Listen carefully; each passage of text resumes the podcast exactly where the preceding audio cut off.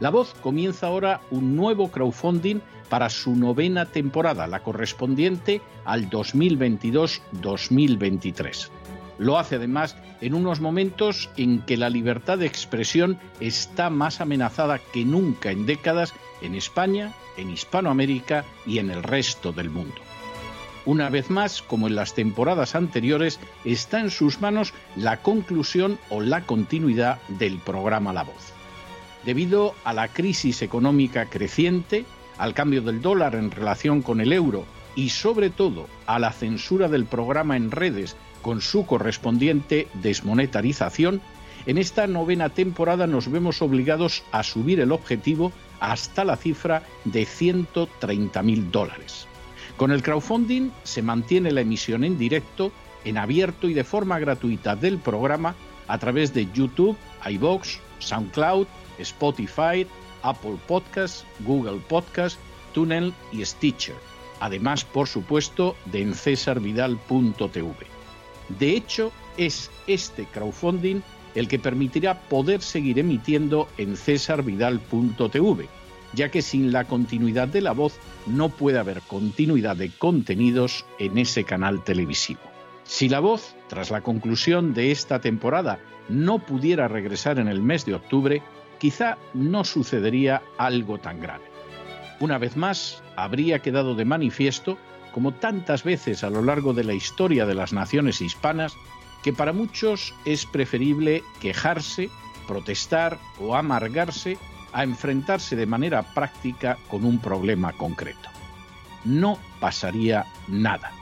La voz simplemente dejaría de emitirse por la sencilla razón de que no hay suficientes personas dispuestas a asumir el apoyo de su causa, que es la de la libertad y de la verdad, la de la información independiente y la opinión rigurosa, la de la lucha contra las tiranías y contra aquellos proyectos que pretenden convertir en esclavos a los seres humanos. Si piensan que merece la pena seguir escuchando día a día la voz, son ustedes bienvenidos a la hora de contribuir al nuevo crowdfunding que permitirá que puedan escuchar este programa radiofónico una temporada más. Muchas, muchas, muchas gracias por todo. God bless you. Que Dios los bendiga.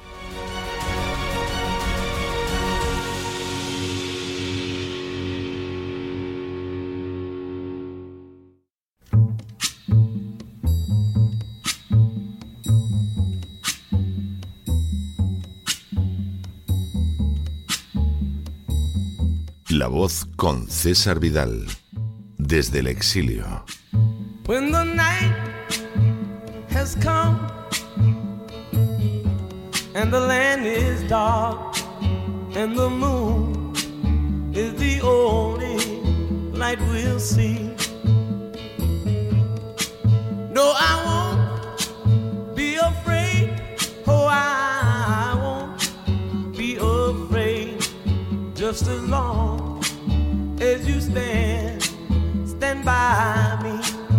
muy buenos días, muy buenas tardes, muy buenas noches y muy bienvenidos a esta nueva singladura de la voz.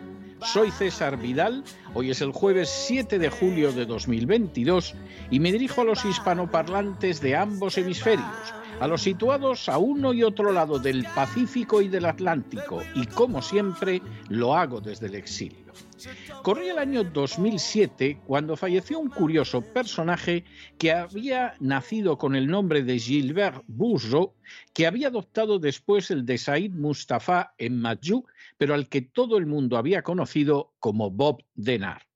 Nacido católico, Bob Denard se había convertido primero al judaísmo y después al islam, pero lo más notable de su vida no habían sido sus mutaciones religiosas, sino el hecho de que desde la década de los años 60 se había convertido en uno de los mercenarios más célebres del siglo XX.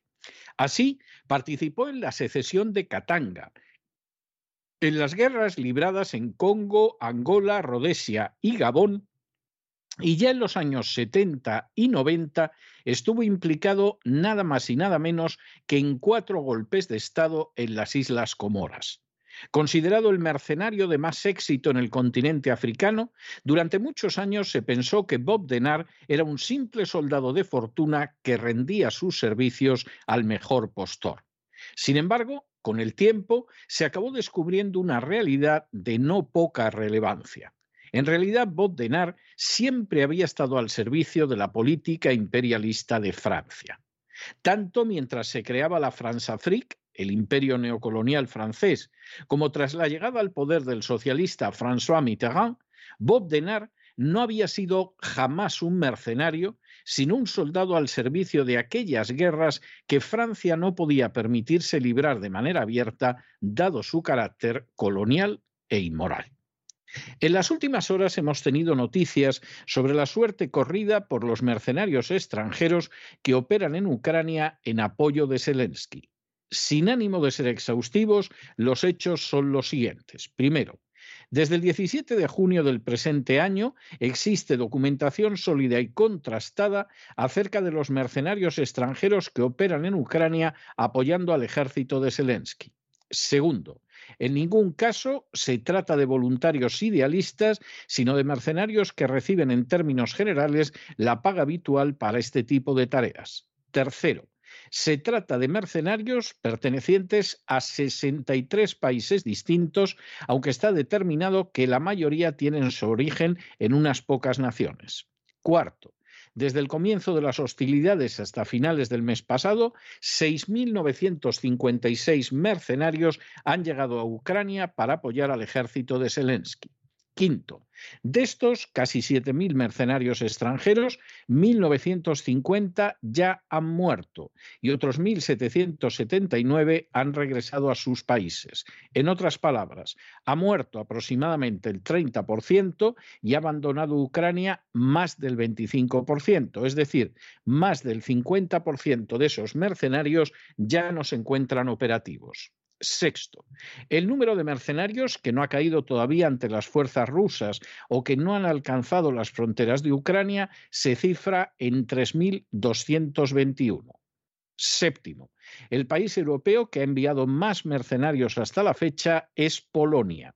De entre los 1.831 mercenarios llegados a Ucrania desde Polonia, 378 ya han muerto y otros 272 han regresado a su patria, Así, más del 30% se encuentran ya fuera de combate.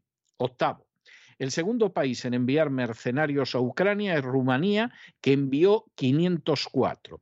De estos 504, 102 han muerto y 98 han regresado, es decir, en torno al 40% está fuera de combate. Noveno. En tercer lugar se encuentra Gran Bretaña, desde donde llegaron 422 mercenarios, de los que 101 ya muerto y 95 decidieron regresar.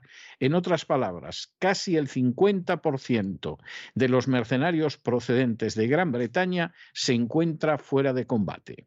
Décimo. Por lo que se refiere al continente americano, Canadá es el país que más mercenarios ha enviado hasta alcanzar la cifra de 601. De esos 601, 162 han muerto y 169 ya han huido. En otras palabras, más de la mitad han sido puestos fuera de combate. Un décimo. En segundo lugar, en el continente americano se encuentra Estados Unidos, de donde llegaron a Ucrania 530 mercenarios. De estos, 214 han muerto y 227 han abandonado Ucrania, es decir, en torno al 80% está fuera de combate. Duodécimo. De Oriente Medio, Transcaucasia y Asia, pero especialmente de Georgia, llegaron a Ucrania 355 mercenarios. De estos han muerto 120 y 90 han abandonado Ucrania. La cifra de los que han quedado fuera de combate es superior al 50%. Décimo tercero. A los grupos citados hay que sumar a combatientes de grupos terroristas islámicos que operan en las áreas controladas por Estados Unidos en el Transéufrates sirio y que han marchado a Ucrania. Su número se calcula en 200. De ellos, 80 han caído y 66 han abandonado Ucrania. En otras palabras, casi el 70% ha quedado ya fuera de combate. Y decimocuarto, resulta verdaderamente llamativo el porcentaje tan elevado de bajas sufridas por los mercenarios que supera con mucho el habitual en operaciones militares y que además se relacionan con combatientes no de reemplazo, sino profesionales. Como deja de manifiesto la experiencia del famosísimo mercenario Bob Denard, no pocas veces los servicios de mercenarios poco o nada tienen que ver con soldados de fortuna, sino que suelen estar relacionados con actividades encubiertas llevadas a cabo por diferentes países. Que las primeras compañías de mercenarios en el mundo se encuentren localizadas en Estados Unidos y Gran Bretaña resulta al respecto un dato que corrobora esta afirmación. Los mercenarios suelen ser, pues, las fuerzas armadas que envían a golpes, guerras y revoluciones determinadas potencias en un intento por lo general fallido de ocultar su implicación en un conflicto. Al respecto, que en las revoluciones de colores aparezcan continuamente francotiradores británicos, como sucedió en el golpe de Estado de 2014 en Ucrania, de nuevo constituye un dato de relevancia que hay que tener en cuenta. Con todo, el éxito de los mercenarios está relacionado, como no podía ser menos, con la talla del enemigo al que se enfrentan. Que Bob Denard, a fin de cuentas un hombre del ejército francés, se impusiera a los improvisados ejércitos africanos posteriores al acceso a la independencia no puede causar sorpresa. Sin embargo, el fracaso colosal de los mercenarios extranjeros, polacos, rumanos, canadienses, británicos, americanos o terroristas islámicos, frente a un ejército ruso que no es profesional, sino de reemplazo, llama poderosamente la atención. O las fuerzas rusas son militarmente muy superiores a lo que nos contaron las, fuerzas las mediáticas al inicio del conflicto, o el ejército ucraniano es mucho más incompetente de lo que también narraron esas furcias mediáticas, o ambas cosas a la vez. Nos sorprende, desde luego, que entre un 40 y un 80% de los distintos grupos de mercenarios estén ya desactivados al cabo de muy pocos meses de guerra. Por el contrario, da la sensación de que los mercenarios siguen criterios estrictamente militares y al alcanzar un número muy elevado de bajas prefieren optar por la retirada, en este caso, a sus respectivos países. Ciertamente no puede decirse que las naciones que están interviniendo en la guerra del lado de Ucrania, con Polonia a la cabeza, estén demostrando una gran competencia militar. Mientras tanto, en esta guerra que se prolonga absurdamente, los que sufren no son ni las potencias extranjeras que dieron el golpe de 2014 en Ucrania y que luego cerraron los ojos ante los crímenes contra la humanidad perpetrados por los nacionalistas ucranianos en el Donbass. Quienes están sufriendo más las consecuencias son las poblaciones civiles de Ucrania y de las naciones de Europa Occidental que ya comienzan a padecer los efectos directos de las sanciones decretadas contra Rusia. Unas sanciones que han hecho ganar sin duda fortunas a determinados lobbies americanos y almacenar el dinero de la corrupción a los oligarcas ucranianos pero que solo han aumentado el derramamiento de sangre de manera inútil, a juzgar por las bajas sufridas por los mercenarios, y a hacer que crezca la ruina de las naciones europeas que se enfrentan ya con una pavorosa recesión económica. Si primara la sensatez y la compasión sobre la codicia y la sumisión a la agenda globalista, no es que la guerra de Ucrania habría concluido hace semanas o incluso meses, es que ni siquiera hubiera tenido lugar. Sin embargo, resulta obvio que algunos gobiernos prefieren el envío de mercenarios a Ucrania como si se tratara de una miserable nación africana que acabara de acceder a la independencia. Pero no se dejen llevar por el desánimo o la frustración. Y es que a pesar de que los poderosos muchas veces parecen gigantes, es solo porque se les contempla de rodillas y ya va siendo hora de ponerse en pie. Mientras tanto, en el tiempo que han necesitado ustedes para escuchar este editorial, la deuda pública española ha aumentado en cerca de 7 millones de euros y, por cierto, en no poca medida, está traduciéndose en mandar más armamento a Ucrania en una guerra absolutamente inútil, como deja de manifiesto el desastre de los mercenarios extranjeros que han ido a combatir a ella. Muy buenos días muy buenas tardes, muy buenas noches. Les ha hablado César Vidal desde el exilio. Que Dios los bendiga.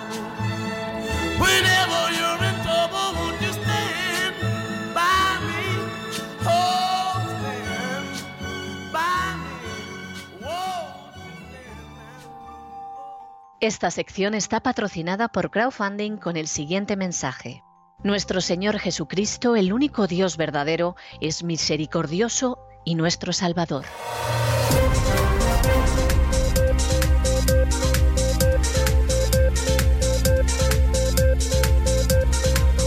Las noticias del día.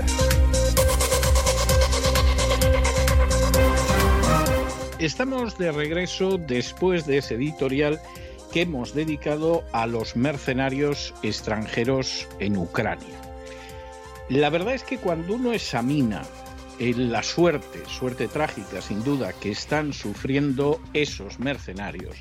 Mercenarios que no vayan ustedes a creer que van allá pues eh, a ganarse la vida pues simplemente en una operación de perros de la guerra. No, no, los mercenarios, como demuestra muy bien el caso de Bob Denard o como demuestran las compañías de mercenarios que de una manera aplastantemente mayoritaria son británicas y americanas, en última instancia son ejércitos privados, si se quiere atender a que no dependen del Estado, sino que dependen de una compañía particular, pero ejércitos privados que se dedican a hacer la guerra sucia que no pueden hacer los ejércitos de las naciones. Después de décadas nos enteramos de que Bob Denard, que cuando no estaba en Katanga estaba en Rhodesia y cuando no estaba en Rhodesia estaba en Gabón y luego se dedicó a dar golpes de Estado en las Islas Comoras, pues hombre, Bob Denard no es que se contratara. Bob Denard estuvo siempre al servicio de Francia y de la política imperialista de Francia en África.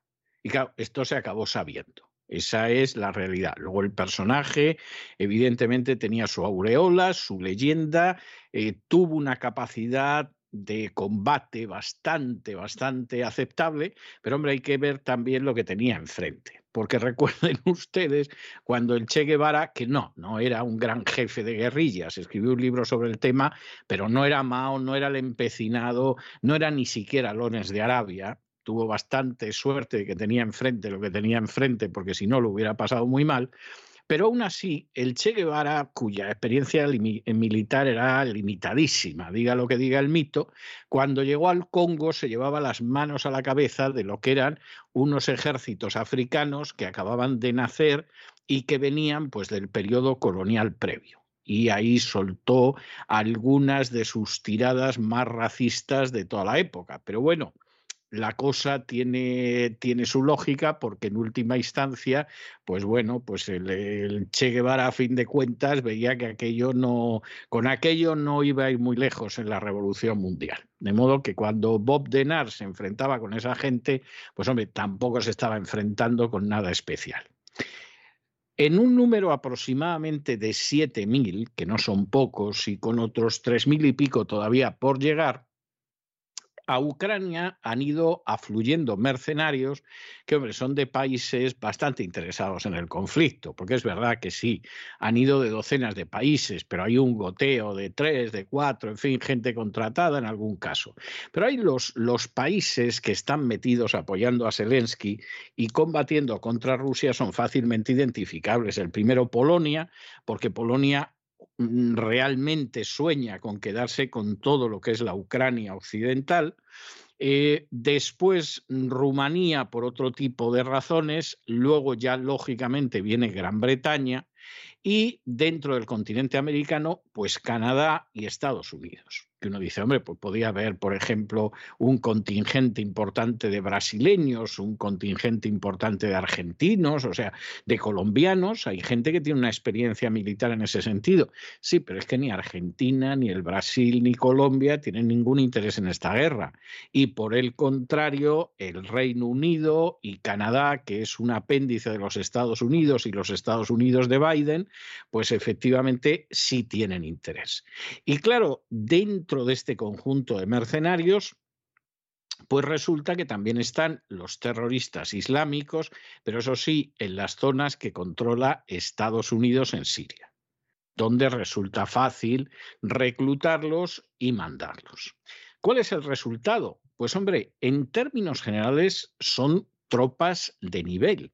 O sea, no piensen ustedes que aquí es un tonto que vive en un pueblo de la Mancha por ahí perdido y agarra la metralleta y se va a pegar tiros a Ucrania. Estamos hablando de gente profesional, de gente que en algunos casos eh, personal, individualmente, tienen prestigio y que sin embargo han tenido un número elevadísimo de muertos, elevadísimo, y luego, por supuesto, han tenido un número pues prácticamente semejante de gente que se va. Porque cuando de pronto has visto que el 30, el 40% de tus compañeros han caído y han caído en poquísimo tiempo. Ah, me vuelvo a Inglaterra, yo me vuelvo a Polonia, yo me vuelvo a Rumanía o me vuelvo al Canadá, porque aquí lo más seguro es que los rusos me liquidan. Claro, esto significa que primero, ni el ejército ucraniano es tan colosal militarmente como nos han mentido las furcias mediáticas, ni el ejército ruso es ese desastre militar que, bueno, los iban a batir en toda regla, que también nos han contado las furcias mediáticas, sino que parece más bien que es exactamente lo contrario de ambas afirmaciones, porque encima el ejército ruso no es un ejército profesional como el británico o el americano, es un ejército de reemplazo. Esos chicos son reclutas en su mayoría. Y sin embargo, le han pegado un palizón a los mercenarios de las grandes naciones mercenarias que es para pensarlo. Lo cual obliga a pensar que efectivamente lo suyo es que en un momento determinado lo de Ucrania se acabe y que se acabe de una vez y que no se siga la política nefasta de Biden y de Johnson hasta hoy, porque ya a partir de ahora no va a ser la de Johnson, de combatir la guerra hasta el último ucraniano. Y no solo por razones humanitarias y por razones de lo que está pasando el ejército ucraniano y la población civil ucraniana de los dos lados, que por supuesto eso es muy importante, sino también por Europa. Europa está apoyando una guerra que le va a costar su destrucción, pero muy posiblemente total en términos económicos. Todo por ir de tamborileros de la OTAN y de la agenda globalista. Y en este sentido, pues evidentemente más vale que Europa despierte y que despierte antes de que se caiga todo y por supuesto, bueno, pues la gente que toma este tipo de decisiones seguramente tendrá su dinero situado en algún paraíso fiscal, pero a la mayoría de las poblaciones europeas lo que le va a venir encima va a ser como cuando el templo cayó sobre las cabezas de los filisteos derribado por Sansón.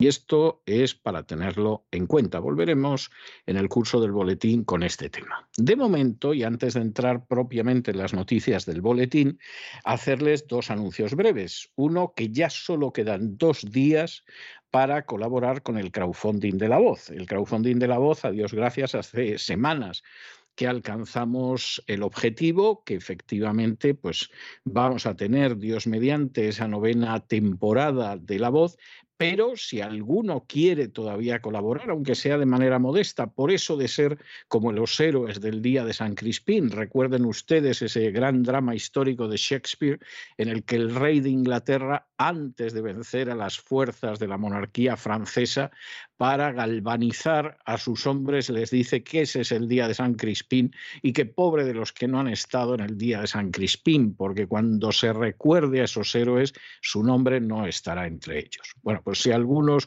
consideran que merece la pena algún día poder contar a los nietos, yo estuve en el octavo crowdfunding de la voz para la novena temporada y que efectivamente además ha sido por una cifra muy modesta, pues ya solo le quedan dos días para poder estar. ¿eh? Ya en prácticamente 48 horas se acabará el crowdfunding y el que no haya estado, pues no ha estado. Esa es la realidad.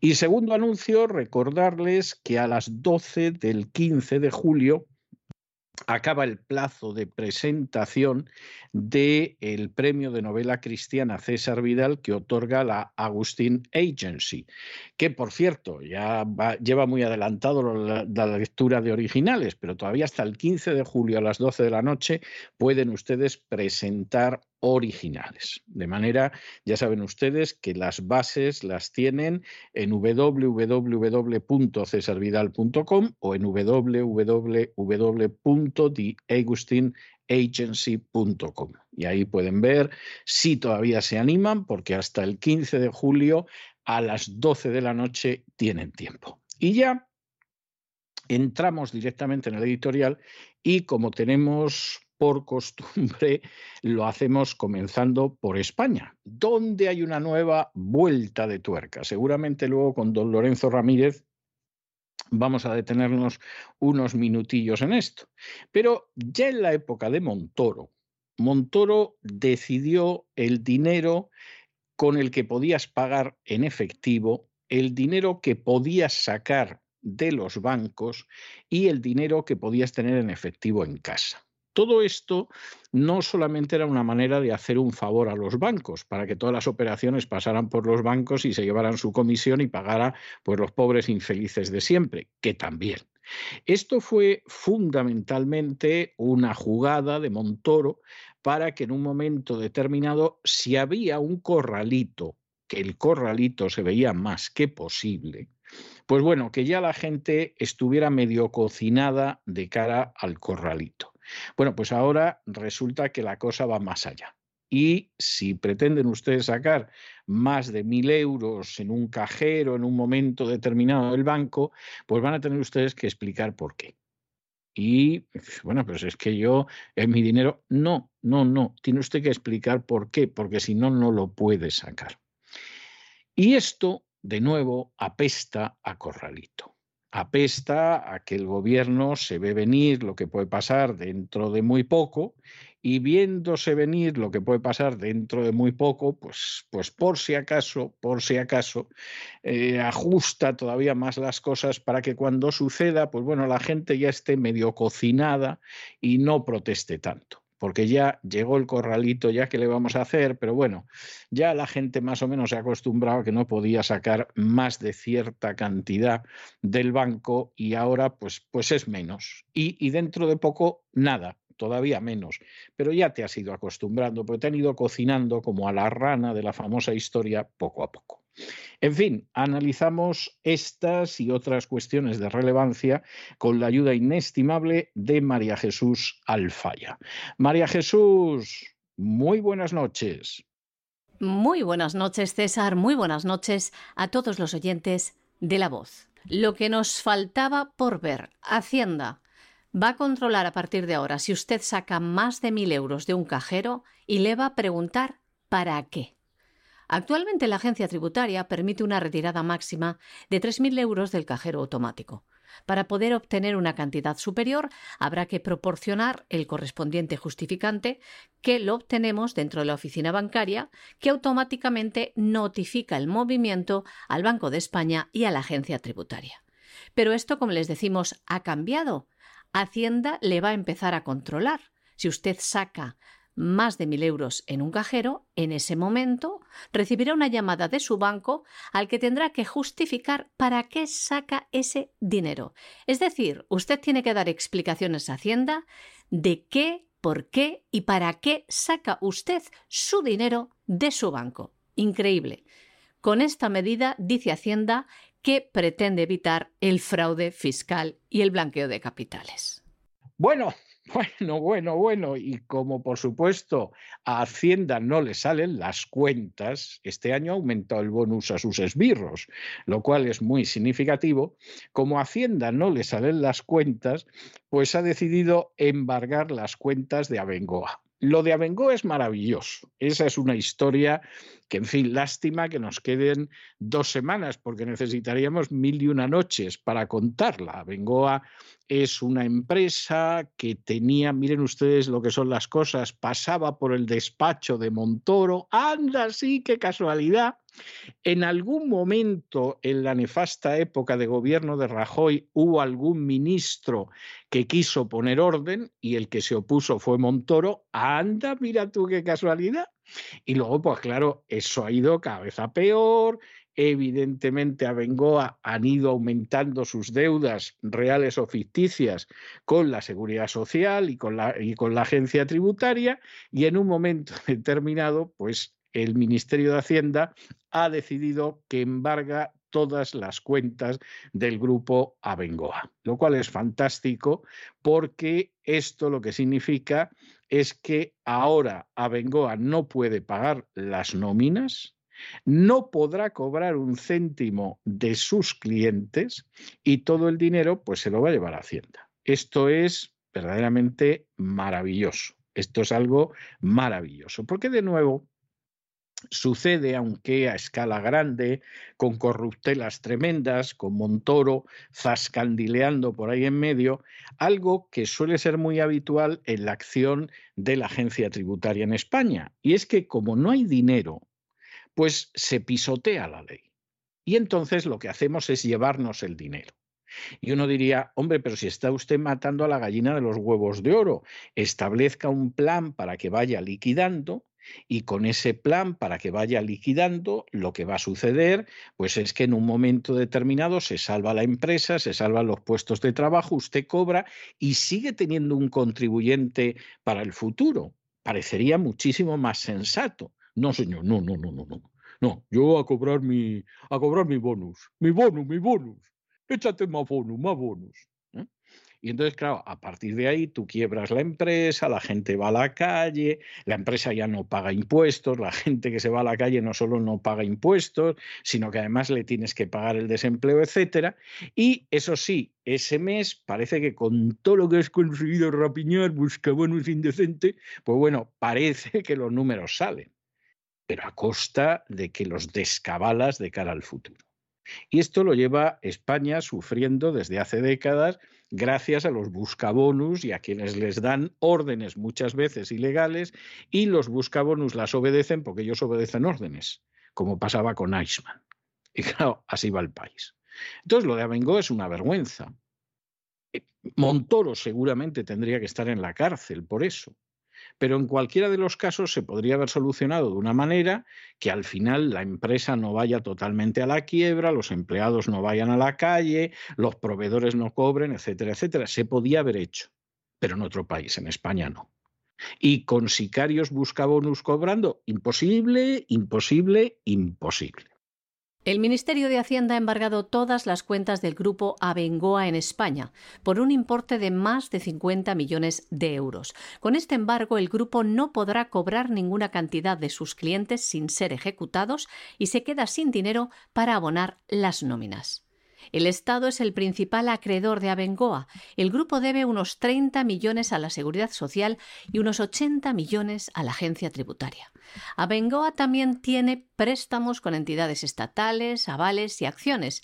El Estado es además el primer accionista individual de Abengoa. El embargo de la compañía se produjo el lunes horas antes de que la ministra de Industria, Reyes Maroto, se reuniese con representantes de la empresa, también con representantes de los trabajadores y de la Junta de Andalucía para buscar una solución a los problemas del grupo. El presidente de Abengoa, Clemente Fernández, afirma que la multinacional solo puede salvarse con la inyección de fondos privados, puesto que la financiación pública sería muy compleja e implicaría irse a largo plazo.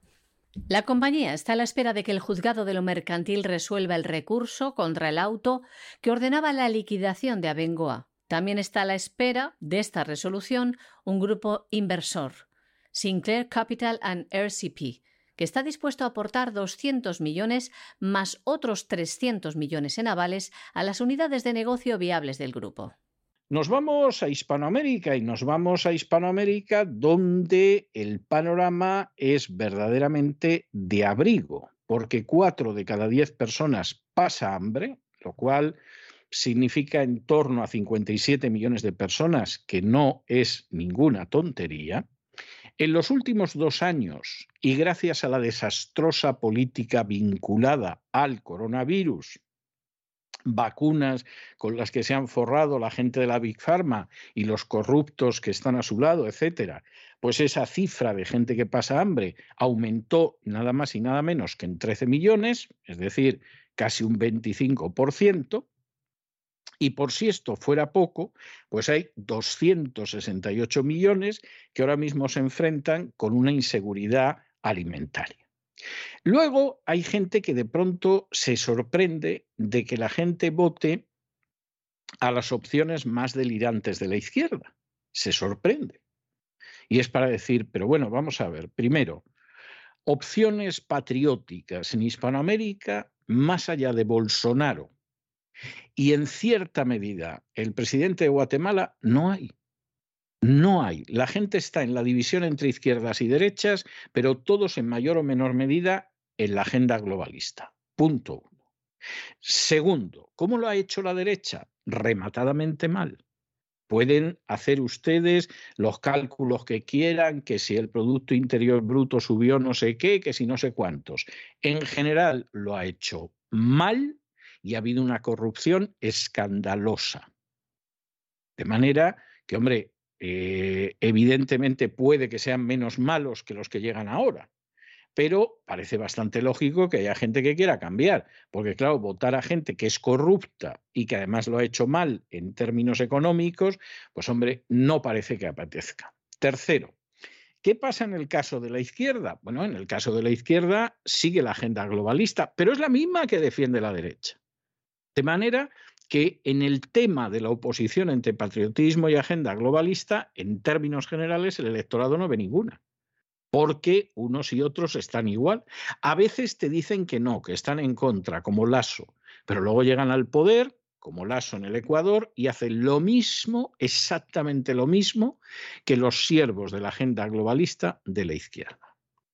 Y claro, aquí el dilema que se produce es, Diferencia entre la visión globalista entre unos y otros no hay. En términos generales, no hay. Y aquí hay una crisis económica que es enorme, que ha venido vinculada a los intereses de la Big Pharma y a intereses internacionales. Y en medio de esa situación miran a unos y a otros y dicen, bueno, ¿quién va a hacer algo por nosotros? ¿La derecha que se ha vendido a la agenda globalista? ¿Y que ha dado los resultados de miseria que ha dado? No. Y si fuera una izquierda que efectivamente va a ir buscando la justicia, etcétera, etcétera, la vamos a votar. Los han engañado. Nosotros no les vamos a negar que les han engañado y que las izquierdas que llegan al poder efectivamente no van a ir en esa dirección, van a someter al país a la agenda globalista. Económicamente es muy posible que todavía gestionen peor que la derecha y por lo tanto los partidarios de la agenda globalista van a poder saquear el país con mucha más facilidad. Pero la gente que ve la miseria, que ve cómo los oligarcas de siempre en su país han seguido lucrándose con la miseria mientras la gente pasaba hambre, que ve cómo esas pequeñas élites oligárquicas en lo único que están es en combatir por ver quién se hace con el poder y por el quítate tú que me pongo yo. Y luego, sin embargo, han ido viendo cómo en dos años aumentaba la miseria, pues no tiene nada de particular que voten el voto de carácter miserable. Quizá si en la derecha hubiera gente que parezcan de verdad patriotas y que tengan un programa coherente y que sean adversarios de la agenda globalista y estos se molestaran en descender desde las alturas de su torre de marfil y se lo explicaran al pueblo, pues a lo mejor el pueblo los había votado. Pero como no es el caso, y como además la derecha hispanoamericana suele ser muy soberbia y tener la idea de que sabe todo o, o que va a rendir todo, es decir, o saben todo y tienen una enorme superioridad sobre este pueblo, o eh, vamos a ver en qué capitulamos para cambiar todo y que todo siga igual y nosotros sigamos como estamos, pues claro, al final eso explica el desastre. Pero en el fondo del desastre, ni hay agentes cubanos por toda Hispanoamérica llevando la subversión. Eso, es una sandez de unas dimensiones tremendas. Lo más que hay es agentes cubanos a ver dónde les dan algo para, para ver si mantienen, medio mantienen la miseria de la isla ni hay infinidad por ahí de conspiradores de izquierdas ni nada por el estilo. La única conspiración que hay, y es un peligro mundial es la de la agenda globalista, que cada vez es más descarada. Y lo que sí hay como consecuencia de las medidas que se han llevado a cabo en relación con la agenda globalista es un aumento del hambre y de la miseria. Y con ese aumento del hambre y de la miseria, pues Hispanoamérica ahora mismo es un volcán. Si se encuentran con un nuevo confinamiento a la vuelta del verano, pues evidentemente ya se pueden ustedes imaginar cómo se va a poner Hispanoamérica. Y claro, eh, esto explica que, por ejemplo, en Ecuador, igual que en el Reino Unido, y anda que se parece mucho el Ecuador al Reino Unido, a Lasso le haya dimitido el ministro de Economía, que no quiere saber nada de la que se viene encima, el de Transportes, porque con la subida del precio del combustible, gracias a las sanciones de la NATO, de la OTAN contra Rusia se ha disparado y sabe lo que va a pasar con los transportistas y no quiere estar en medio. Y el de sanidad también, porque el de sanidad dice, y aquí vamos a tener otra epidemia antes de fin de año y yo no me coloco en medio. Y tanto en un país desarrollado y fuerte como Gran Bretaña, como en uno en vías de desarrollo y más pobre como el Ecuador, pues son los mismos ministros los que se quitan de medio. Y el problema del hambre es un problema muy serio. No va a ser porque estén desabastecidas líneas de suministros de los supermercados, aunque eso para Gran Bretaña no es ninguna tontería, a fin de cuentas sigue siendo una isla. Ese es un problema ahora mismo para Hispanoamérica verdaderamente gravísimo. Y cuando uno mira en el horizonte, uno no termina de ver la solución por ningún lado. Comenzamos la información de América Latina con un dato que pone los pelos de punta, pero es un dato que también es extrapolable a todo el mundo. En el caso de América Latina y el Caribe, 4 de cada 10 personas pasa hambre, lo que supone un total de 56 millones y medio de personas. Además, en tan solo dos años, esta dramática cifra se incrementó en 13 millones de personas. A esto hay que unirle que hay muchas personas que están a punto, a muy poco, de entrar en esa situación, en la de no tener nada que llevarse a la boca. Actualmente, en América Latina y Caribe, 268 millones de personas enfrentan inseguridad alimentaria. Estas cifras las facilitaba el informe del SOFI, un informe titulado El estado de la seguridad alimentaria y la nutrición en el mundo año 2022. Recoge los datos de los años 2020 y 2021. Las cifras son las siguientes, se las damos con más detalle. Si actualmente en el mundo hay 823 millones de personas pobres que no tienen nada que comer, 56 millones y medio está en América Latina y en el Caribe, lo que supone un 7,4% de esa cifra total mundial. Un dato muy fácil de ver, 4 de cada 10 personas en Latinoamérica pasan hambre. Entre los años 2019 y 2021, el número de personas que no tiene acceso a alimentos y por tanto están desnutridas aumentó en 13 millones hasta alcanzar el total de estos 56 millones y medio. Según el SOFI, el Caribe presenta la mayor proporción de población afectada por el hambre en la región, algo más del 16%, en comparación con alrededor del 8% de América Central y América del Sur.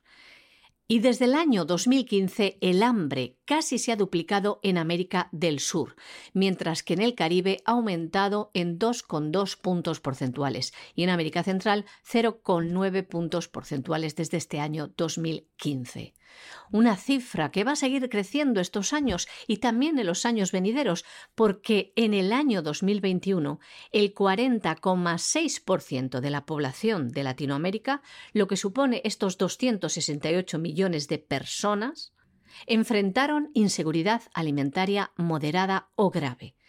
En el año 2021 aumentó respecto al año anterior en 1,1 puntos.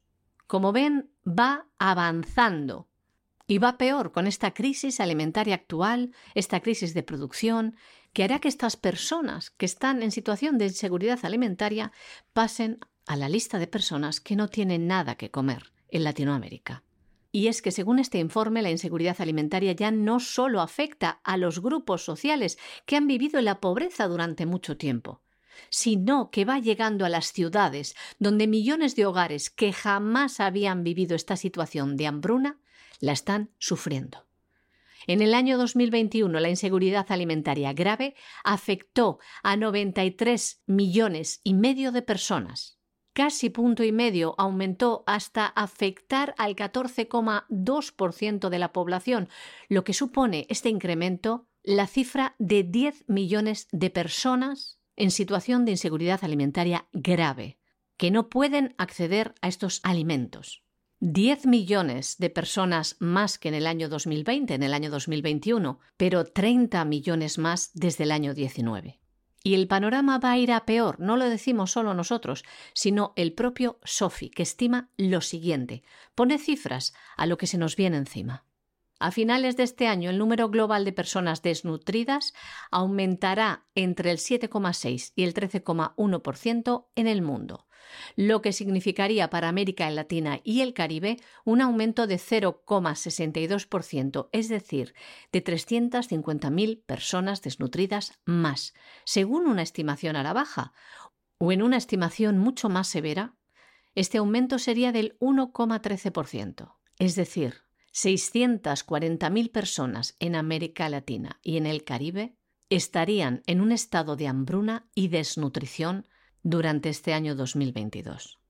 Bueno, y mientras tanto, los haitianos saliendo en todas las direcciones. Por supuesto, quien está sufriendo más el éxodo de Haití es la República Dominicana, porque dentro de los planes de la agenda globalista esté que desaparezca la República Dominicana y acabe quedando deglutida por los haitianos. Esto está más claro que el agua, es un plan de la agenda globalista que se está llevando a cabo de manera milimétrica, pero claro, hay gente que en un momento determinado no está en absoluto por la labor de quedarse con los haitianos. Cuba, nada más y nada menos que Cuba, ha devuelto a centenares de haitianos que llegaron a sus costas en el mes de mayo y en el mes de junio. ¿Y por qué lo hace? Pues porque no los puede acoger.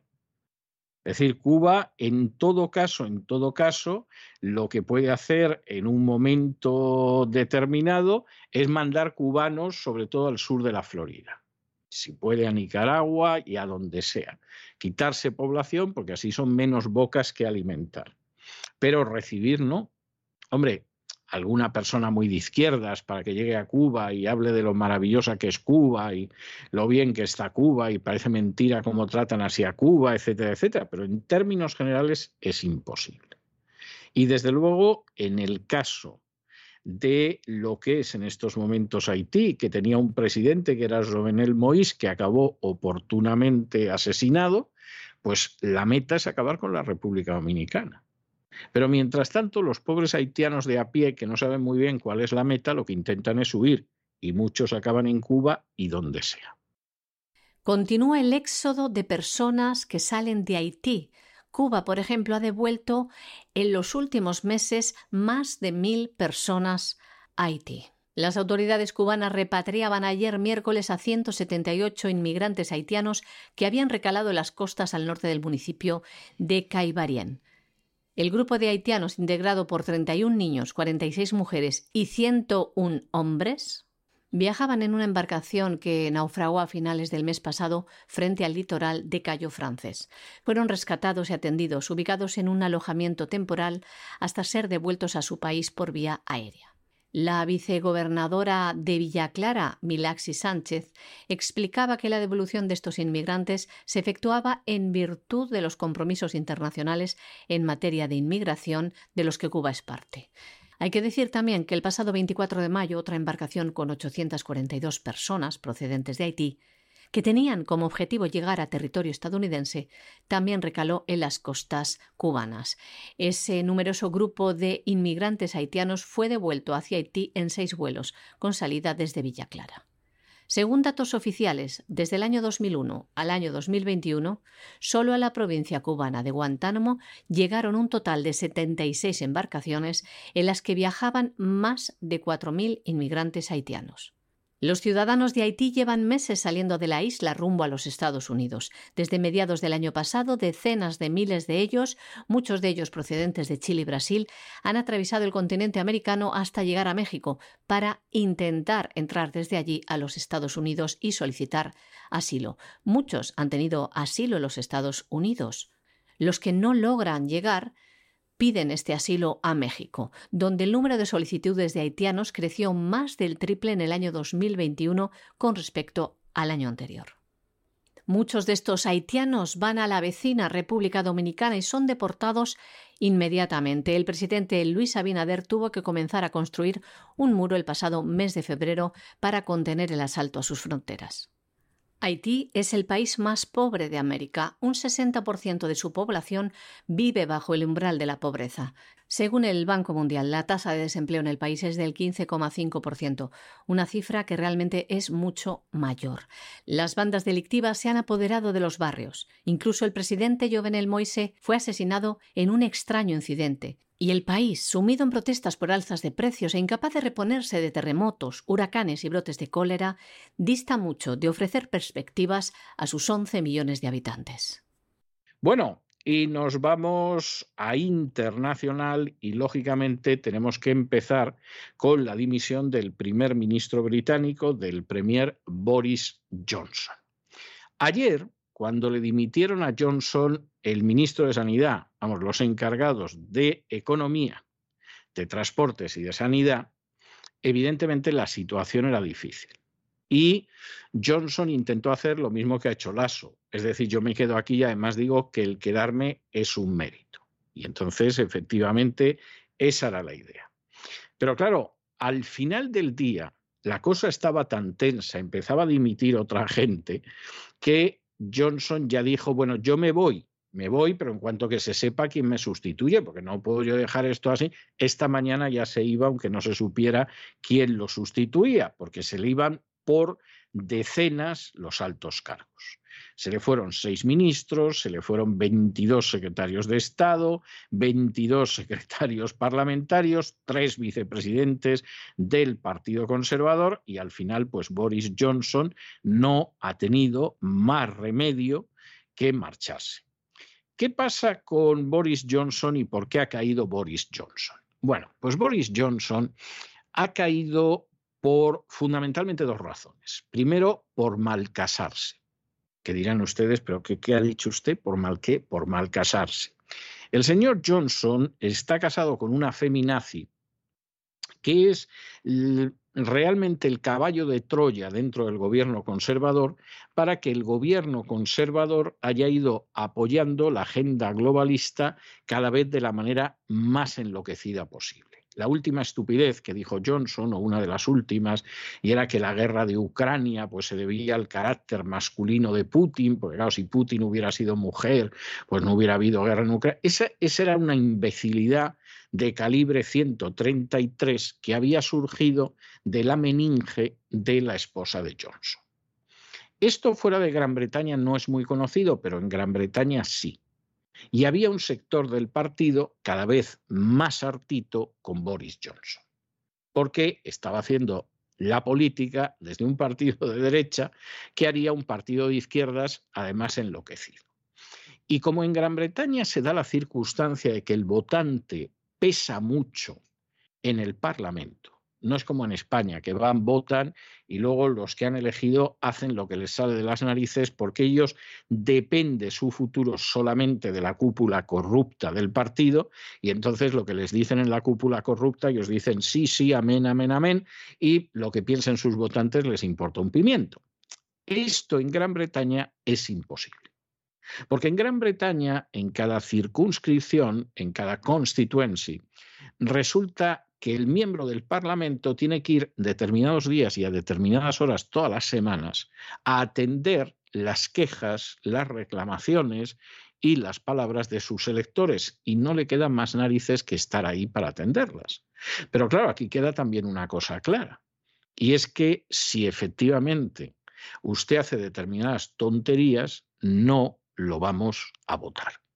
Con lo cual, el elegido si no por bondad, decencia y principio, sino por simple instinto de conservación, tiene que escuchar lo que le dicen sus votantes. Y claro, los votantes le llegaban al miembro del Parlamento y le decían, oiga, pero el Premier Johnson, ¿cómo puede decir esta estupidez? Oiga, pero ¿qué política está llevando a cabo el Premier Johnson? Que es que se da la circunstancia que está llevando a cabo la política que tendrían aquí las izquierdas más enloquecidas. Oiga, pero ¿qué es esto? Oiga, que no les votamos en las próximas elecciones, etcétera. Y ya tenía a un sector del partido verdaderamente muy irritado. Pero claro, ahora viene la segunda. Y la segunda es que Gran Bretaña ha ido de tamborilero mayor, de palanganero máximo de la política de Joe Biden en Ucrania. Cosa lógica, porque esto viene desde el madaje que en su día tuvo Blair con Obama, como previamente lo, lo, había tenido con Bush. A Blair le dijeron que si quieres destacar a escala mundial, tú pégate al presidente de los Estados Unidos, lo hizo, le fue bien, se convirtió en un criminal de guerra que seguramente nunca se va a sentar en un banquillo, pero esto dejó metido en un cenagal al Reino Unido de campeonato. Y aquí pues sucede lo mismo. Claro, hoy se despide Boris Johnson y dice lo que han hecho bien. Entonces, lo que han hecho bien bajo su mandato ha sido el Brexit, que no deriva de él, la pandemia del coronavirus que no la pudo hacer peor, porque encima se iba de chupichanda y de fiesta y de bailongo, mientras los británicos estaban absolutamente confinados, y luego la cuestión de Ucrania. La cuestión de Ucrania que puede reducir al hambre a Gran Bretaña, de manera literal. Porque si sigue subiendo el precio de la gasolina y los transportistas ingleses, que están mucho más cerca de los holandeses que de los españoles se lanzan a la calle, ese país pasa hambre. Porque ese país, la mayor parte de la comida que consume a diario, la importa. Y para eso necesita transportistas. Y no es un transportista que viene de un lado de Gales a Inglaterra o de Inglaterra a Escocia. No, no, es que vienen del continente. Gran Bretaña estuvo a punto de perecer de hambre en la Primera Guerra Mundial y perder la Primera Guerra Mundial, que por cierto fue la potencia que la provocó, aunque luego siempre se ha presentado como la última que entró a la fuerza y tal, no, la Primera Guerra Mundial es un gran invento británico en el que fue enredando a las distintas naciones para que entraran en guerra y luego entrar ella, en fin, que no quiero, que me obligan, que ella no quería, y al final vamos a ver cómo acabamos con todos los imperios que hay en el continente, aunque teóricamente sean aliados nuestros, como el imperio ruso. Y por supuesto los que están enfrente, o sea, los turcos, los alemanes, los austrohúngaros, a esos los laminamos. Y lo hicieron, lo hicieron. Polonia, que entonces formaba parte del imperio ruso, antes de la Primera Guerra Mundial ya le habían garantizado la independencia separada del imperio ruso y con otros que eran sus aliados y con otros igual. Y cuando en el año 17 Inglaterra estaba a punto de caer de rodillas simplemente por, por hambre, por el bloqueo submarino de Alemania, bueno, pues en esos momentos entra en guerra Estados Unidos y gracias a la entrada de Estados Unidos, Gran Bretaña gana la guerra y tuvimos una Segunda Guerra Mundial. Pero ciertamente Gran Bretaña tiene problemas de alimentación reales, porque ser una isla es una isla. Y la gente ya procura variar algo esa espantosa dieta inglesa que ha salvado a Inglaterra de una invasión extranjera durante siglos. Eso también hay que reconocerlo. Y esa es una situación real para Inglaterra este invierno. Y la culpa la tiene Inglaterra por apoyar a la NATO, a la OTAN en Ucrania. Entonces se marcha Boris Johnson, después de que la gente de su partido pues, ha respirado y la bolsa de Londres igual, y dice lo que está orgulloso y es de esto. anda, Boris, anda, vete marchando y no vuelvas, por favor. Ha sido un goteo constante pero incesante de renuncias de los miembros del Ejecutivo de Boris Johnson, que le han empujado a renunciar como primer ministro del Reino Unido. Ayer mismo decía que no iba a dimitir, pero las cartas de renuncia seguían llegando a su despacho, un total de 57 dimisiones, de las cuales seis corresponden a miembros del Consejo de Ministros, 22 a secretarios de Estado, otras 22 a secretarios parlamentarios, cuatro enviados de comercio y tres vicepresidentes del Partido Conservador. Todos protestan por su liderazgo y por los escándalos, como las celebraciones en Downing Street en pleno confinamiento, y también por su gestión en el caso de las denuncias por el comportamiento de Pincher, que supuestamente realizaba tocamientos a sus compañeros. Boris Johnson, de 58 años, reconoció en su declaración de renuncia que en las últimas horas ha intentado convencer a su gobierno de que sería extraño reemplazarlo ahora y ha lamentado haber fracasado en estas discusiones, al tiempo que ha admitido que en política nadie es imprescindible. El líder conservador también ha dicho que estaba triste por renunciar al mejor trabajo del mundo y justificó seguir luchando en las últimas horas para cumplir el mandato que ganó en las elecciones generales de diciembre del año 2019. Decía Johnson lo siguiente Sentía que era mi trabajo, mi deber, mi obligación, seguir lo que comenzamos en el año 2020. El Premier ha agregado en esta declaración que se sentía inmensamente orgulloso por los logros de su gobierno, como el Brexit, la crisis de la pandemia y hacer frente a la agresión rusa en Ucrania. Bueno, y acabamos nuestro boletín aquí en Estados Unidos, donde los republicanos del condado de Langlade, en Wisconsin, han declarado en una resolución que el presidente actual de los Estados Unidos, Joe Biden, no fue elegido legítimamente, sino gracias a un fraude electoral. Bueno, el porcentaje de americanos que hay eh, en Estados Unidos y que creen que Joe Biden llegó a la Casa Blanca por un fraude electoral es de decenas de millones, si es que no más. Esto no debería sorprenderle a nadie. Lo único que sucede que cada vez hay más gente que se atreve a decirlo. Y después de realizar una investigación y todo lo demás, pues efectivamente de pronto te dicen, oiga, lo hemos investigado. Y hemos descubierto que hacían votar en las residencias ancianos incapacitados. ¿Verdad? Eso pasó en varios estados del país. Que han votado no ciudadanos, delincuentes y personas fallecidas. ¿Verdad? Porque eso también ha sucedido en otros estados y no solo en Wisconsin. Y por lo tanto, nosotros declaramos, como han declarado algunos condados en Arizona y en Texas, o como han declarado los republicanos del estado de Texas, que este presidente es ilegítimo, que aquí hubo un fraude electoral colosal y que además las instituciones, esto lo digo yo, no estuvieron a la altura. Porque en vez de decir esto es ilegítimo y esto no puede ser y no hay manera de seguirlo, Prefirieron mirar para otro lado, como diciendo, hombre, es que si no va a parecer que Estados Unidos es como Venezuela, es que va a parecer que esto son elecciones mexicanas, es que esto no puede ser, pues es. Y hay que corregirlo. Claro, como me decía a mí un personaje bastante importante del Partido Demócrata, fraude, hubo fraude, pero es que esto hay que planearlo antes, no lo puedes decir el día después. Y efectivamente, eso se ha demostrado que mi amigo del Partido Demócrata tenía toda la razón del mundo.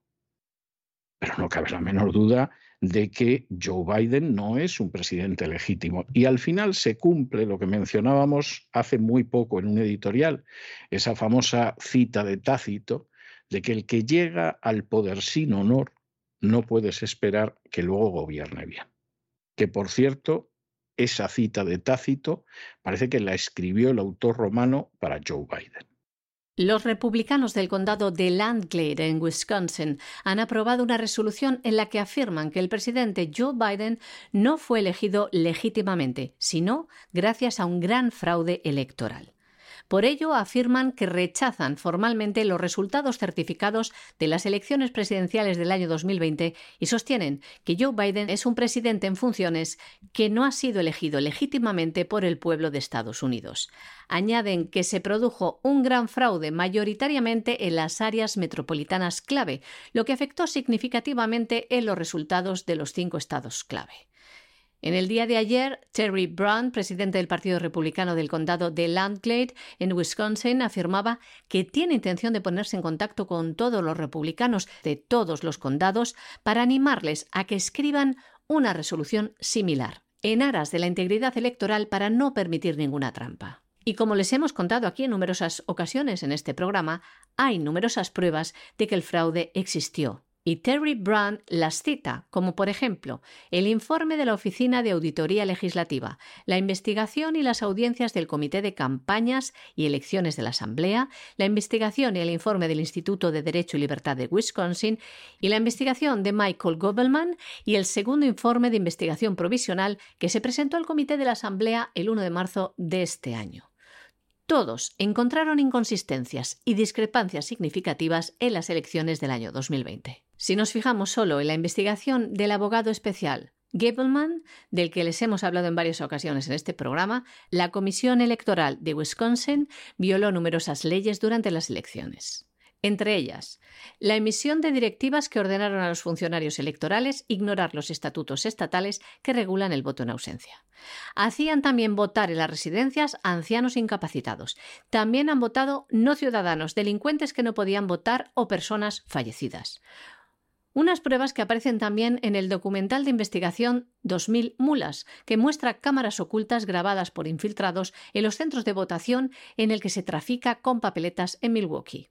Con esta resolución, esta noticia que les traemos, el condado de Longland en Wisconsin se une así a las resoluciones similares que recientemente firmaron los republicanos del condado de Maricopa en Arizona y los del condado de Texas, resoluciones en las cuales también consideran ilegítimas las elecciones del año 2020 tras presentar pruebas de fraude electoral.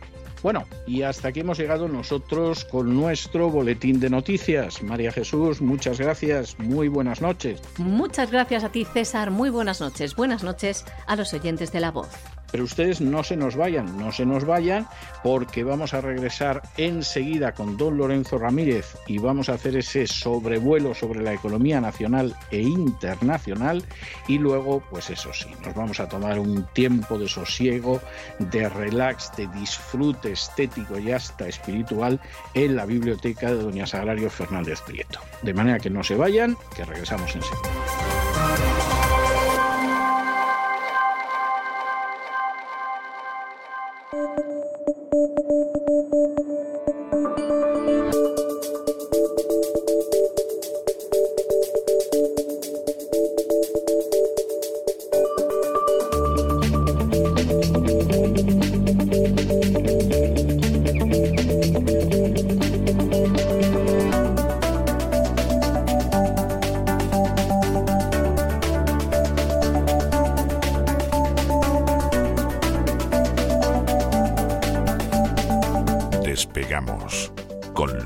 Ramírez. Corremos raudos y veloces hacia nuestro avión, atravesamos el umbral, nos tiramos en plancha sobre los asientos, nos abrochamos los cinturones, despegamos y nos vamos elevando por los aires hasta alcanzar nuestra altura y nuestra velocidad de crucero. A mi lado, don Lorenzo, ¿qué hace usted con ese cable de la luz con los colores de la bandera tricolor, el, rojo, el blanco y el azul? O sea, eh, ¿va a proclamar usted, yo qué sé, la Convención Nacional? O, la, la Resistance Electric. Ah, podríamos decir, ¿no? Buenas noches, don César. Buenas noches. La, que, la que se está liando, ¿verdad? Alguno decía hoy en un periódico, el nuevo de gol, Macron. Hombre, esto es exagerado. Hombre, la verdad, a mí me da, cuando oigo eso me da indignación. Han comparado también con De Gaulle a Zelensky. Vamos a ver, De Gaulle es un personaje de una talla política impresionante, impresionante, no solo en Francia, sino a escala de la historia del siglo XX y de la historia universal. En la historia francesa, en la historia de Francia, con De Gaulle se puede comparar Napoleón, Carlomagno y pare de contar, ni siquiera Luis XIV. O sea, un personaje de una talla extraordinaria. Cuando te lo comparan con ese montoncito de excremento que se llama Zelensky o con Macron, hombre, por amor de Dios.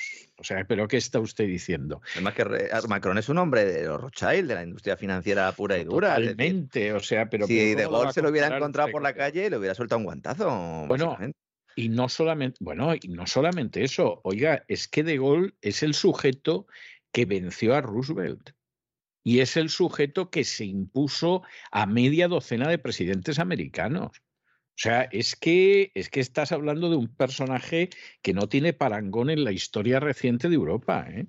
Me he buscado muchos eh, reeditar eh, eh, pues ese, esa operación. Bueno, en España sería más lejos, ¿no? La famosa operación de gol, en la que está basada una parte, ese 23F. Sí, del 23F. Bueno, lo llamaron de gol por llamarlo de alguna manera. Pero, vamos, en España no ha habido un personaje de la altura de De Gaulle a lo largo de toda su historia. O sea, no voy a decir en el siglo XX. No, nunca jamás. O sea, fíjese que hace por eso de que últimamente estoy estudiando mucho la situación en mm. África, entre otras cosas, hace, pero precisamente un par de días, empecé a leer un libro que es sobre Foucault, que es el personaje al que le encargó de Gaulle la creación de la France Afrique. Es decir, nosotros nos vamos de África, pero vamos a seguir controlando África. Esto Fernando VII y la corte de beatos idiotas que le rodeaba jamás se le pasó por la cabeza. Y luego aparecen unos tontos hablando de la iberoesfera a estas alturas del curso. Pero, pero De Gaulle efectivamente era un genio y coloca Foca. Bueno, el autor del libro, que es una biografía de Foucault, insisto, empieza el libro diciendo que allá por el año 40 yo era un gran admirador del general de Gaulle. O sea, yo era jovencito, era el que había decidido que se enfrentaba con los alemanes y no se rendía, y yo era un gran admirador del general de Gaulle. Y sigue diciendo, y han pasado los años, de Gaulle murió hace tantos años, y ahora lo admiro todavía más. Sí, efectivamente, ¿no? Al final, mirarse en el espejo y sobre todo, pues, analizar la historia y los hechos de la historia. Pero bueno, efectivamente hay una serie de conceptos y de personajes que se suelen repetir en las crónicas periodísticas, porque yo creo que al final es un poco el quiero y no puedo, ¿no? Desde luego que evidentemente estamos en un escenario muy distinto, pero claro, es una figura, ¿no? Para el imaginario francés, como de, bueno, pues para salir de una crisis necesitamos un de Gaulle, ¿no? Vamos a hablar de esa nacionalización que en realidad no es tal. Es que, para salir de las crisis generalmente se necesita un de Gaulle. Entre otras cosas porque lo que hay es enanos. Aunque el enano mide 1,90, pero son enanos. En algunos casos también eh, son enanos eh, físicamente, ¿no? Bueno, yo estoy en la cabina hoy esperando esa ensaladilla rusa que me prometió ayer, porque además hoy no he comido todavía, así que me he traído un tupper eh, para llevarme si sobra. Yo soy de los pues que se, se va a chupar los dedos, se va adelante. No, no quiero yo. Guárdela, guárdela ahí en la nevera. Quiero yo aquí jactarme, que es algo que no me gusta, pero, pero. Ya sabe usted que aquí en cabina llevamos, llevamos una neverita, guárdela ahí, eh, para que aguante bien y no nos pase como con el pescado en la película Aterriza como puedas, que al final se lo toman en mal estado y tiene, tiene que aterrizar ayer sujeto, ¿no? Que todavía escuchaba y soñaba, ¿no? Con su participación en la guerra. Aunque debo confesar también es verdad que hoy estoy un poco alicaído después de la bronca que nos han pegado los sindicatos españoles, aquellos que informamos sobre la realidad económica sin paños calientes, porque dicen que, ¿qué es eso de estar hablando todo el día de la recesión? ¿Qué es eso de estar todo el día ahí dando noticias económicas? Hay que divertirse, hombre. Hay que beber cerveza. Hay que irse de vacaciones. Hay que olvidarse de la realidad. Este es el mensaje de los sindicatos españoles. Evádanse. Miren para otro lado. Muy bien. Las palabras de Pepe Álvarez, líder de UGT, es que lo dejan claro. Que se vayan a hacer puñetas los que dicen que hay crisis. Vamos a hacer puñetas los que dicen que hay crisis. Váyanse a hacer puñetas ustedes, que están engañando al personal. Dicen, vamos a disfrutar del verano, dice él, porque nos lo hemos ganado. Hombre, se lo habrán ganado los trabajadores, ¿no? Porque ustedes, ustedes, eh, secretario general de UGT y amigos varios, llevan de vacaciones todo el año. ¿No es cierto? José Álvarez que ha sido Josep toda su vida, pero cuando lo nombraron el líder de UGT decidió eh, llamarse Pepe otra vez. Esto se hace mucho, también lo hizo. Sí, que se lo digan a Borrell, sí. claro, Borrell, también el, de COE, ¿no? Rosell, ¿no? También, ¿no? Joan, que era Juan, Juan Rosell, bueno, pues luego era eh, Joan, ¿verdad? y Juan cuando estaba en Madrid, ¿no? Fíjese que en este tipo de argumento coinciden un poco los sindicalistas españoles, porque son muy listos, evidentemente, porque viven del sudor del de enfrente, con lo cual al final son listos, pero coinciden con el Banco Central Europeo, que se supone que es su némesis, ¿no? Porque precisamente el vicepresidente español de la institución, Luis de Guindos, acaba de decir también, oigan, que no es el momento ahora de hablar de recesión. Déjenos tranquilos. Sí, claro, o sea, ¿Eh? no nos fastidie usted las vacaciones, no nos cree problemas. A ver si se va a asustar el ministro de Economía y va a dimitir como en el Ecuador y en Gran Bretaña. Entre todos quieren mantener la ficción y ya dentro de un par de meses pues tocarán la corneta y de repente todos los astros se alinearán y entonces nos hablarán de ajuste, de recortes de servicio. cuando a ellos les venga bien. Claro, exactamente. Cuando es lo de siempre, es lo de siempre, ¿no? Y el secretario general de UGT ha hecho este llamamiento a la mariscada estival y a la cerveza playera mientras lanzaba sus soflamas en una concentración ante las puertas de la patronal, con la que se supone que está negociando una subida salarial del 3,5% en los convenios de este año, ¿no? Qué buenos son los sindicalistas, ¿no? Dicen, bueno, habrá que subir los salarios, ¿no? Ya que está subiendo la inflación. Ya diga, es que la inflación está cerca del 9, ya ha superado el 10% oficialmente en España. Dice, bueno, nosotros vamos a pactar una subida salarial del 3%, del 3,5%, porque somos eh, personas que nos preocupamos, ¿no? Por el interés general y nos preocupamos por la marcha del país y por lo tanto, pues eh, queremos evitar ese efecto inflacionario de los salarios. Son ustedes unos ladrones. Han estado ustedes apoyando al gobierno contra viento y marea, aplicando políticas inflacionistas que nos han llevado hasta donde estamos ahora y ahora nos dicen que ustedes van a pactar una subida salarial del 3,5 por responsabilidad. Es increíble que todavía haya gente que considera a estos tipos interlocutores sociales. No representan ni a un 10% de los trabajadores. En realidad, algunos estudios dicen que ni siquiera el 5%, pero vamos a dejarlo en el 10%. Se hablaba de un 8. Se hablaba en torno a un 8, pero en fin, habría que ver. Habría que ver cuántos de los afiliados a los sindicatos están pagando su cuota. Yo hice una investigación hace unos años eh, y lo hice precisamente fijándome en cuántos marcaban esa deducción en la, declaración de la renta por cuota sindical, porque además deduce, es decir, te devuelve algo Hacienda de lo que pones. Entonces, claro, si tú no has pagado, no te lo puedes deducir. Y ahí me salían, pues, eh, entre 350.000 y medio millón de sindicalistas fantasma. Y lo hice hace unos años, hace unos cinco años, cuando hice ese estudio. ¿no? Estos tipos son cómplices de todas y cada una de las políticas que nos han traído a esta situación, tanto en el ámbito monetario como en el fiscal y en el energético. Y lo, y lo digo esto y lo aviso porque dentro de unos meses, con este gobierno a lo mejor no tanto, pero si viene luego otro gobierno con otro color político, lo vamos a ver todo el día en la calle. Y lo vamos a ver todo el día con las pancartas diciendo la sanidad no se recorta, la sanidad se salva, viva la educación pública. Y si no tenemos dinero para pagar la educación, la sanidad y las pensiones, será en buena medida por culpa de estos señores.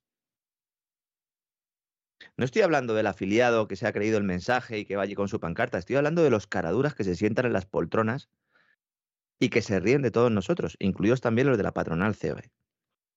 Y ahora nos dicen, no, no, en otoño. En otoño Claro, cuando hayáis llenado vuestras panzas con el dinero obtenido, gracias al sudor del que, del que tenéis enfrente, es decir, de todos los trabajadores, entonces sí organizarán una serie de movilizaciones para reclamar subidas salariales, ¿no? Estos tipos han mantenido al gobierno en el poder. Han pactado siempre esa famosa paz social, que es otro concepto, ¿no? que yo creo que está sobrevaluado. Sí, sí, sí. ¿no? Dice, no, es que hay paz social, y esto es bueno que haya paz social, es decir, que, que tienes a la gente en, en el matadero y ¿qué, pasa? Que van voluntariamente, que no tienes que poner guardias para que se metan en las cámaras de gas, que van solitos. Hay paz social. Estos tipos levantan barreras para evitar que los jóvenes puedan encontrar un empleo. Estos tipos actúan con métodos mafiosos y bloquean cualquier reforma laboral que reduzca su poder y por lo tanto su capacidad para seguir viviendo del trabajo de los demás. Estos llamados agentes sociales son lo más parecido a los sindicatos verticales del régimen franquista, pero con una gran diferencia. Y es que ahora tenemos la tasa de paro más alta del mundo desarrollado. Entonces no la teníamos. Cuando llega la democracia, la Constitución sienta las bases para crear los sindicatos independientes y libres, nos decían. Dicen, no, es que se van a mantener con las cuotas de los afiliados. Mentira. En contra de lo que dicen los tipos de comisiones sobre la UGT, hay muy poca gente que lo sepa, en ningún sitio de la Constitución se establece la obligación de darles dinero a estas organizaciones. Es falso esto. Totalmente, totalmente. Es algo que se hace para ganar eso que denominan la paz social. Porque efectivamente, vamos a ver, uno de los aspectos que no se ha estudiado, pero que es digno de una tesis doctoral, es la enorme destrucción económica que derivó de la legalización de UGT y comisiones obreras. No estoy diciendo que no hubiera que legalizarlos o algo así, no.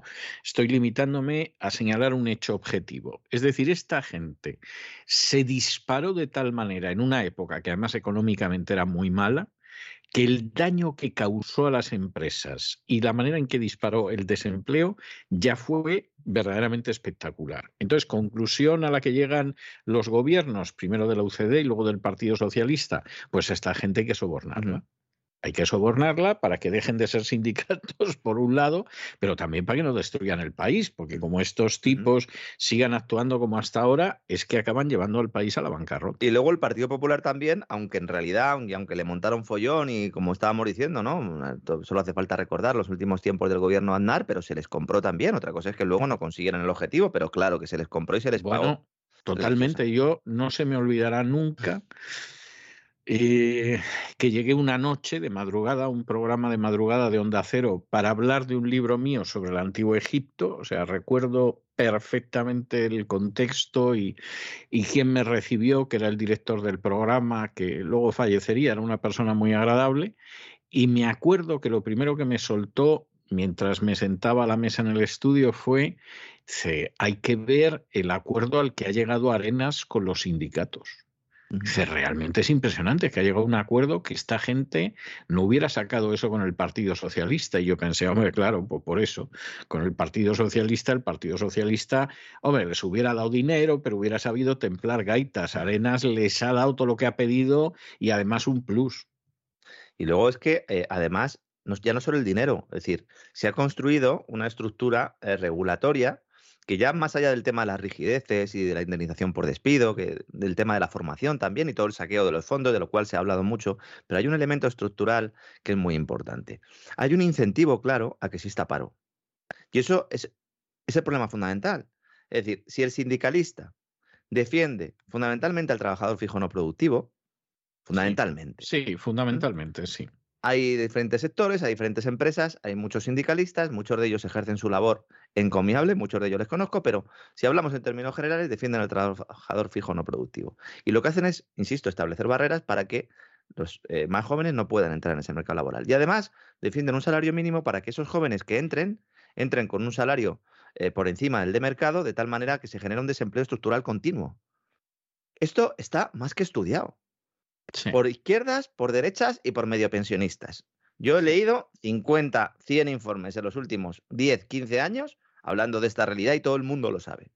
¿Qué ha hecho Yolanda Díaz? Ha dicho, ah, pues no, yo lo que hago es que me alío con los sindicatos, ministro de Trabajo, y lo que hago es convierto el contrato eh, temporal, lo convierto en indefinido para que las estadísticas me aparezca como tal. Esa es toda la reforma que ha hecho el gobierno. Entonces, si hay un incentivo para que exista desempleo, estos, estos señores no están luchando para que no haya desempleo. Disfrazan su pasividad solicitando además más ayudas públicas porque cuanto más desempleo haya, más dinero recibimos. España es un país que recibe mucho dinero de Europa porque hay mucho paro. Es como la pedrea esta que nos ha tocado, ¿no? De fondos estructurales o de fondos europeos, que conocimos la semana pasada. Hemos sido el país que más dinero ha recibido porque somos el país que está peor. Claro, claro, efectivamente. Entonces, ese trabajador con contrato fijo, que no es productivo, ¿eh? pues al final necesita estas estructuras, pero poco a poco cada vez son menos, ¿no? Es importante que tengamos esto en cuenta, ¿no? Hablamos de sindicalistas, hablamos de patronal, hablamos de los diputados. Los diputados en España ya están de vacaciones. Hombre, claro. Vacaciones pero, escolares. ¿Pero qué espera usted, por Dios? 62 días de vacaciones tienen estos tipos. Ahora en verano. Es estupendo. Es, que, Es, espectacular. Vamos a ver. Está, En Reino Unido está dimitiendo medio gobierno, bueno, en, todo el planeta, ¿no? Pero en el caso de Reino Unido, por contar, ¿no? Lo de Boris hoy, está Macron nacionalizando empresas, que ahora vamos a entrar en ello. En Alemania, el gobierno semáforo viendo a ver cómo llena los almacenes de gas. Estados Unidos, más mal que bien, allí peleándose con la mirada puesta en el midterm y en ese viaje por Oriente Medio del que hablaremos en, en unos días, ¿no? Y nosotros aquí, 62 días de vacaciones. 62 días. Mal, ¿eh? No está mal, ¿eh? que eso no lo tienen ni, ni los niños en escolares, porque al final se les apunta a campamento y a cosas. Ni nosotros siquiera. Nosotros tampoco, nosotros ni tampoco. Nosotros siquiera con las horas que echamos a lo largo del día, ¿eh? y que nosotros no hacemos festivos durante el año, también hay que decirlo, ¿no? También hay que decirlo, ¿no? Todo esto no se comenta en los grandes medios de comunicación. Sacan a Pepe Álvarez allí, dicen, el señor este tiene todo el derecho del mundo de irse de vacaciones tranquilo, sin que nadie le moleste, hablando de recesiones, de crisis energéticas, de pobreza de los hogares, de quiebras de empresas. No, señor, de eso ya hablaremos cuando llegue el otoño. Hay un tema que la verdad es que ha corrido como la pólvora en las últimas horas en España. Está el personal con un miedo al corralito tremendo. Está el personal muy asustado por el tema de los Tiene razones para ello, ¿eh? Claro, es que eh, hace poco fue la última crisis financiera y muchos todavía tenemos en la retina ¿no? lo, que, lo que sucedió en esa crisis financiera. También tenemos ¿no? noticias de que hay algunos países donde ya están eh, aplicando determinadas restricciones ¿no? Eh, sobre el uso de, efectivo. En realidad es, un, es una ofensiva global, como hemos contado aquí en muchos casos. Pero hay una noticia que salió publicada en algunos medios españoles eh, a última hora de ayer y que esta mañana pues, ha sido repicada contando que Hacienda solo permite retirar una determinada cantidad de dinero del cajero automático, con lo cual se estaría planteando que existe algún tipo de límite, de corralito, mm, eh, pues para evitar que los bancos se queden sin efectivo. Hay que decir que esto tiene muchos matices y que una cosa es el control del dinero en efectivo y otra cosa es el tema del corralito y de la liquidez. Pero vamos a explicar primero bien de qué va esto, porque hay mucha gente que yo creo que está eh, asustándose más de la cuenta. No digo que no haya que estar asustado, pero a lo mejor tanto no, ¿no? Hay dos límites para sacar dinero del cajero. Dos. Uno lo pone el banco y otro lo pone Hacienda. El banco suele poner un límite de 600 euros. De hecho, eh, bueno, es que yo para pagar una mudanza he tenido que ir varias veces al cajero automático porque la oficina no estaba abierta. Entonces, mm, hombre, si tienes otra cuenta a lo mejor, pues puedes sacar más, pero hay una limitación, ¿no? Fundamental que la gente entienda, los bancos no tienen dinero en efectivo. Tienen una cantidad, pero es una cantidad irrisoria. Es más, los bancos no tienen dinero. Lo que tienen son activos. Y a cambio de esos activos, consiguen una determinada liquidez por parte del Banco Central. Es, alguno dirá, pero ¿cómo puede ser eso? Es un gran fraude. Es un gran fraude. ¿Lo es? Solo pueden operar de esa forma los bancos. Es un privilegio estatal. A lo largo de la historia ha habido una serie de privilegios y este es el que se ha quedado. Solo tienen que guardar una muy pequeña cantidad, las reservas tienen que ser de 1%, ¿eh? establece el Banco Central Europeo. Entonces el dinero no está ahí. Y como no está ahí, pues establecen límites porque no se le podría dar dinero a todo el mundo que fuera a retirarlo, ¿no? Problema, hay mucha gente que va a ventanilla y entonces le dicen en ventanilla, no, vaya usted al cajero. Para, mm, bueno, pues no darles ese servicio y porque desde las direcciones de las sucursales se ha ordenado a la gente que trabaja en los bancos que no atiendan a las personas sin darse cuenta de que al final ellos pues, no van a ser necesarios y simplemente con un robot, que un cajero automático al final es eso, un robot, será suficiente. De hecho, ya hay algunas oficinas de entidades en España, eh, CaixaBank yo creo que es la que tiene más desarrollado esto de las oficinas sin personal. ¿no? Entonces hay un límite que pone el banco. Y luego nos encontramos un límite impuesto por Hacienda que determina una retirada máxima de 3.000 euros en el cajero automático, siempre y cuando, insisto, te lo permita el banco. Aunque el límite sea de 3.000 euros, cuando uno saca más de 1.000, recibe una llamada del banco. Esto es lo que mucha gente no sabía. Y tu banco te pide que justifiques para qué quieres la pasta. Desde la época de Montoro. O sea, hay que recordar que esta es otra de las mentiras, o sea, perdón, otra de las medidas, que lapsus freudiano, esta es otra de las medidas que en su día encabalgó Montoro, porque Montoro siempre le tuvo mucho miedo al corralito, y con razón, y con razón. Claro, se refiere al límite de pago en efectivo, ¿no? Hay un límite de pago en efectivo. Pero ahora tú, cuando sacas dinero del banco, te llama el banco y te pide, oiga, ¿usted para qué quiere el dinero? Fíjense a lo que hemos llegado. Pero es que el banco te está llamando para hacer un informe y luego mandárselo a Hacienda. Y tienes que ir al banco, entonces si te atienden, te reciben, te sientas en una silla. O sea, si te hacen caso en ese momento. En ese momento sí, porque tienes que rellenar un papelito justificando en qué te vas a gastar la pasta. Esto es control de efectivo, señoras y señores. Control de efectivo. Están empujando a la gente a que deje de utilizar el efectivo.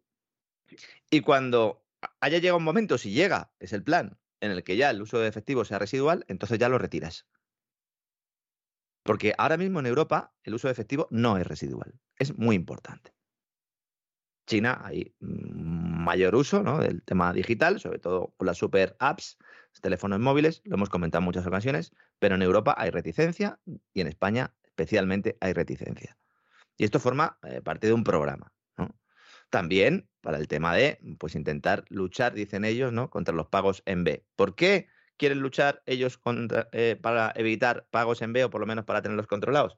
Porque ahora, en una época de recesión y en, una época en la que se suben cotizaciones sociales y se suben impuestos al trabajo y se suben impuestos al ahorro y se suben impuestos al consumo, evidentemente se crean incentivos para que se empiece a pagar en negro. Y eso es lo que saben. Y por eso han contratado un montón también de eh, personal nuevo en la agencia tributaria y han contratado un montón de inspectores también laborales para vigilar que se eh, bueno, pues básicamente más carceleros, ¿no? Porque evidentemente como vas a quitarles a todas a todos los presos una de las tres comidas diarias, pues sabes que se te pueden soliviantar y entonces hay que poner más carceleros para pararlos. Hay mucha gente que está pensando, bueno, pero entonces esto es un corralito o no es un corralito. Vamos a yo sé que don Roberto Centeno lleva tiempo advirtiendo el tema del corralito, yo he comentado en alguna ocasión también mi opinión. En estos momentos, los bancos europeos, españoles, los americanos, mm, quizás tendríamos que diferenciar un poco entre banca de inversión y banca tradicional, pero para que nos entendamos, ahora mismo los bancos tienen exceso de depósitos. Es decir, tienen mucha más liquidez de la que quieren tener. Tienen un problema de depósitos. ¿Por qué? Porque la gente está asustada y tiene el dinero en depósitos. ¿Esto eh, quiere decir que no se va a producir un problema de liquidez? No, porque en el momento en el que mucha gente fuera a sacar dinero del banco, efectivamente habría un problema de liquidez automático. ¿El problema de liquidez es lo que hace quebrar un banco? Tampoco, porque para eso está el Banco Central, que si tú tienes activos de calidad, que valgan lo que dices que valgan, entonces te suministran toda la liquidez que, que tengas. Y aquí viene la gran cuestión, y donde hay que mirar. Hay que mirar la solvencia de las entidades financieras. Una entidad solvente, ¿qué ratios de capital tiene? ¿Qué cobertura tiene sobre impagos? ¿Cuántos créditos dudosos tiene? ¿Qué tipo de activos tiene? ¿Se pueden depreciar más en un contexto recesivo o no se pueden depreciar más en un contexto recesivo? ¿Cómo le afecta la inflación? Todo esto es lo que hay que tener en cuenta. Evidentemente, el común de los mortales no puede tener todo esto en cuenta. Y por eso nos dicen, bueno, si cae algún banco, hay un fondo de garantía de depósitos. Y si el fondo de garantía de depósitos no cubre, pues se emite deuda mansalva y se rescata. Pero a lo que voy es que a que los bancos hoy en día no tienen un problema de liquidez, todo lo contrario. Hay un problema de exceso de liquidez y buena parte de ese dinero, insisto, ni siquiera está invertido porque los propios clientes los tienen en depósitos. Otra cosa es lo que el banco haya hecho con ese depósito.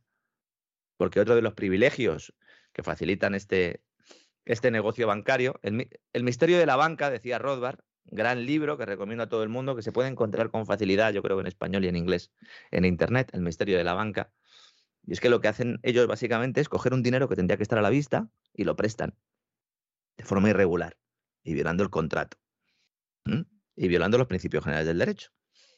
Pero bueno, es legal, ¿no? es legal. Lamentablemente es legal. Entonces tú vas al banco, piensas que tienes un depósito a la vista y se lo han, presentado, se lo han prestado a un señor ¿no? que tiene una mercería pues, en determinado pueblo y que ya ha solicitado tres créditos ICO y que a lo mejor no los devuelve. Ahí hay un riesgo, evidentemente, pero no es un riesgo tanto eh, de solvencia del banco, sino un problema de liquidez que puede tener puntual. ¿Que eso luego puede dar lugar a problemas de solvencia? Efectivamente. Pero vamos a diferenciar esto porque, eh, insisto, va a aumentar mucho la delincuencia cualquiera que hable con gente del Ministerio de Interior y con gente de, las fuerzas y cuerpos de seguridad del Estado sabe que ya está aumentando notablemente la delincuencia. Un país que se va a enfrentar a una situación como la que va a estar España, por mucho que lo niegue el gobierno, va a tener eh, problemas de inseguridad importantes. Va a haber robos en los domicilios. Entonces, tener dinero en casa, mm, bueno, pues si tienes una infraestructura que te permita proteger ese dinero, estupendo, ¿no? Alguno dirá, pues en mi casa está mucho eh, mejor. Bien. Sí, eh, eh. hombre, claro, es que depende, porque evidentemente en un armario, en una caja, no.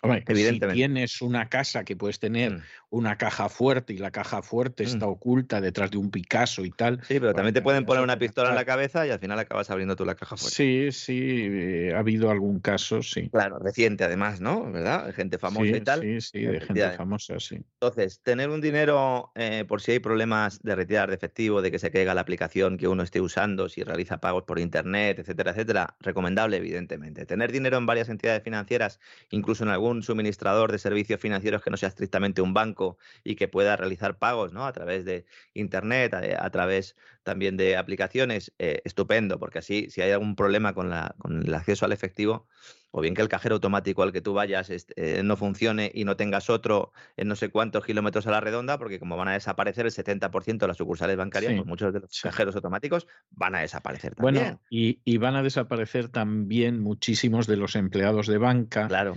que, que a mí realmente me conmueve porque están pidiendo estos días a los usuarios de banca que se solidaricen con ellos. Y claro, ya ha habido más de uno que ha dicho, sí, hombre, después de lo mal educados, lo chulos y lo prepotentes que son ustedes por regla general, ahora pretenden ustedes que nos solidaricemos en recuerdo a la manera tan cerda como tratan ustedes a los ancianos, ¿no? Nos vamos a solidarizar con ustedes.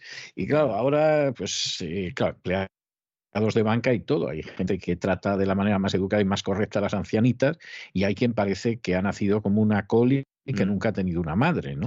Pero, pero evidentemente, evidentemente les espera una muy mala época a los empleados de banca. ¿eh?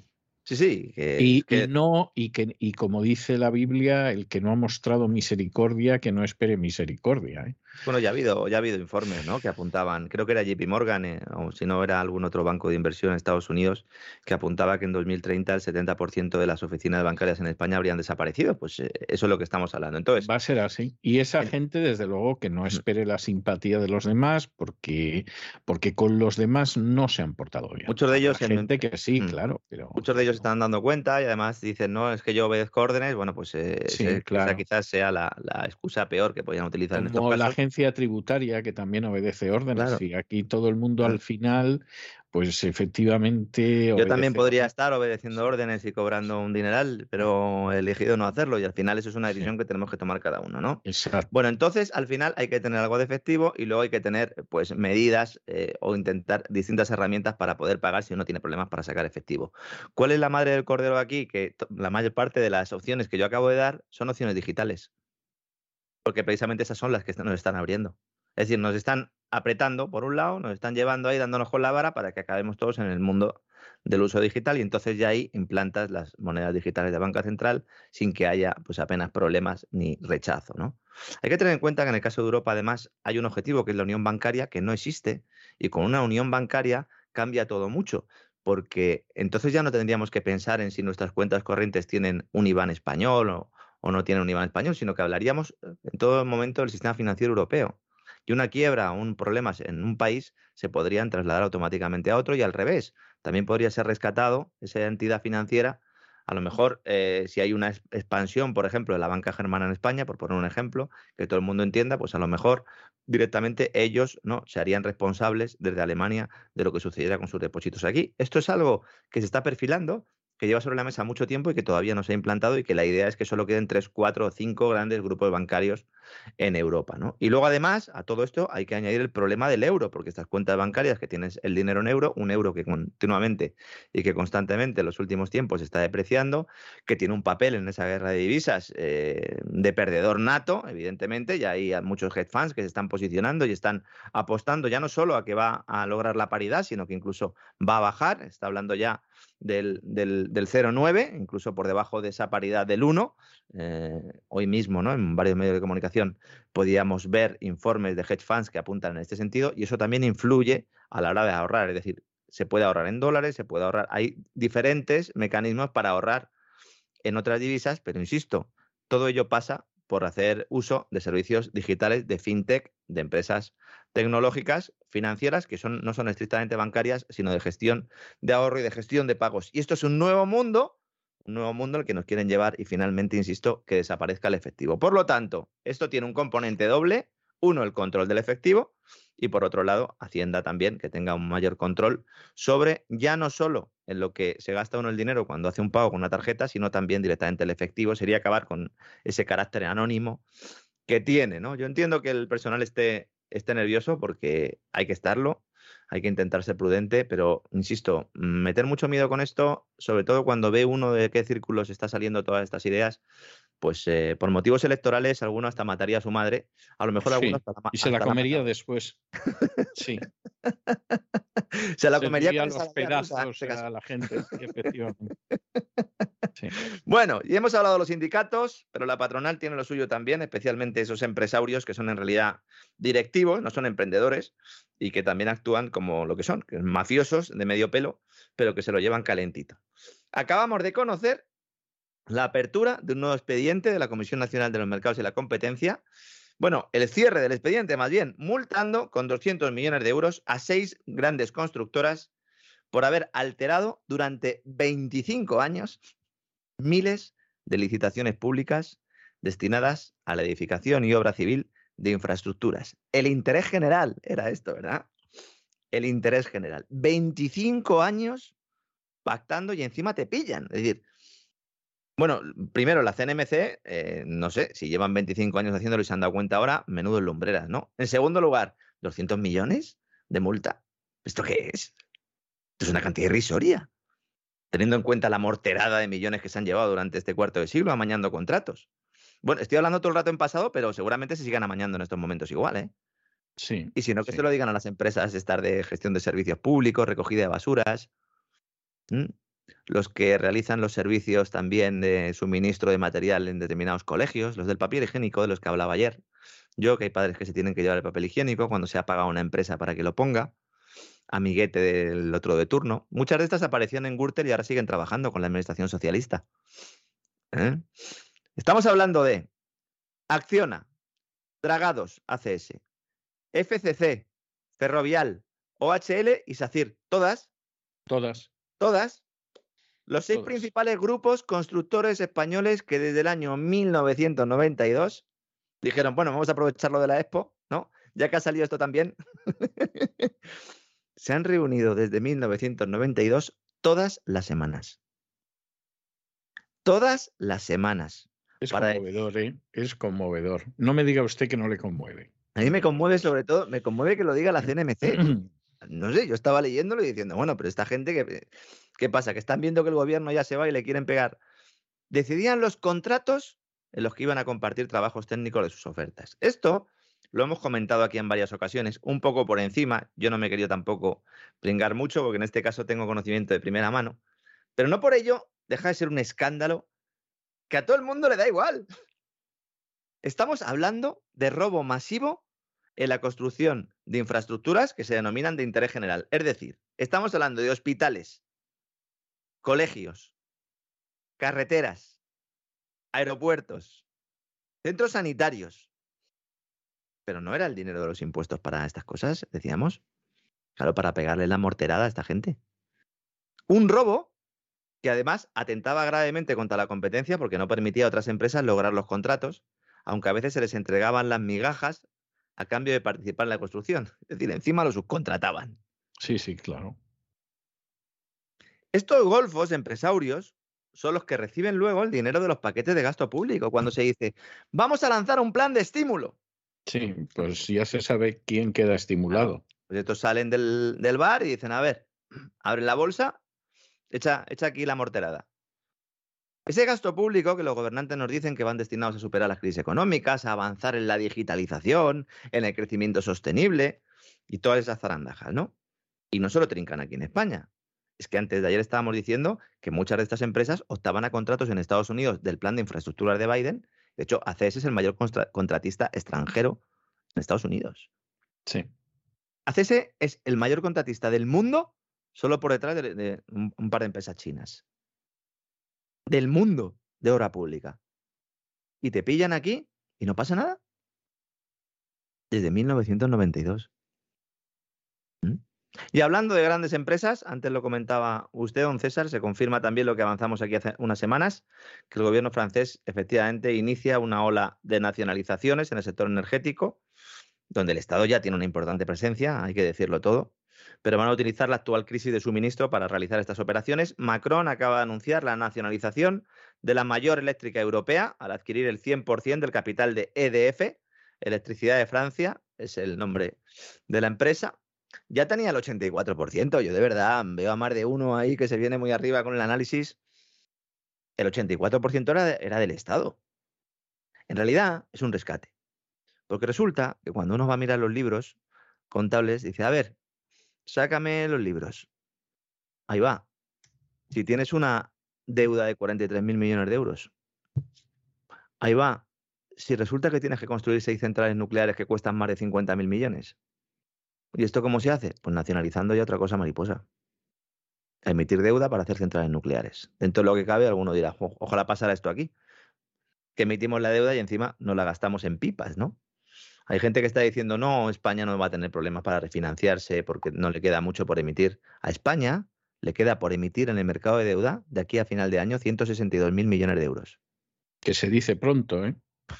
Hombre, pues es más que todo lo que el dinero que podríamos obtener en todos los plazos del Next Generation EU, que eran 140 mil. Sí. Para que la gente se haga un poco una idea. Dicen, el dinero que nos va a salvar de Europa. Señores, refinanciar. Esto quiere decir que vence esta deuda y como no tenemos dinero para pagarla, hay que pagar el interés y luego volver a, vender esa deuda. Porque no hay dinero para devolver el principal. España debe el 140% de su Producto Interior Bruto. Es decir, le hace falta una vez y media la producción anual para pagar la deuda. Una vez y media.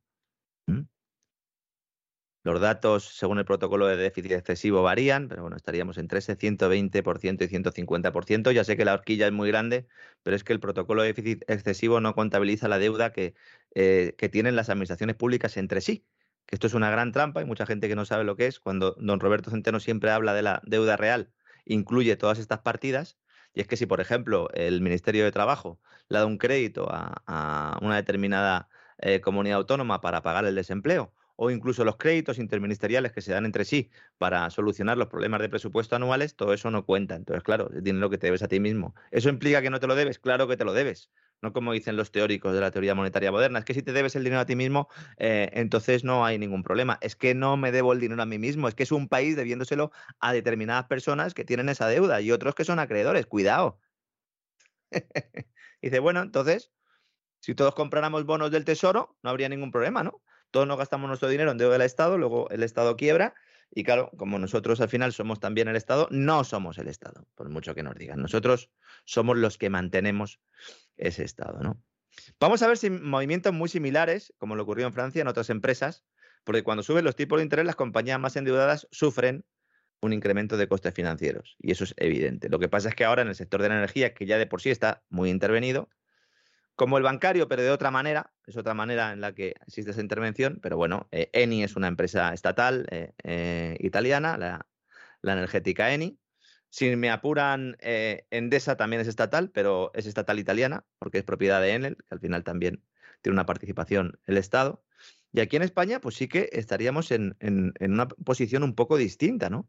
Porque la SEPI no tiene grandes participaciones en Iberdrola, en Endesa o en Gas Natural.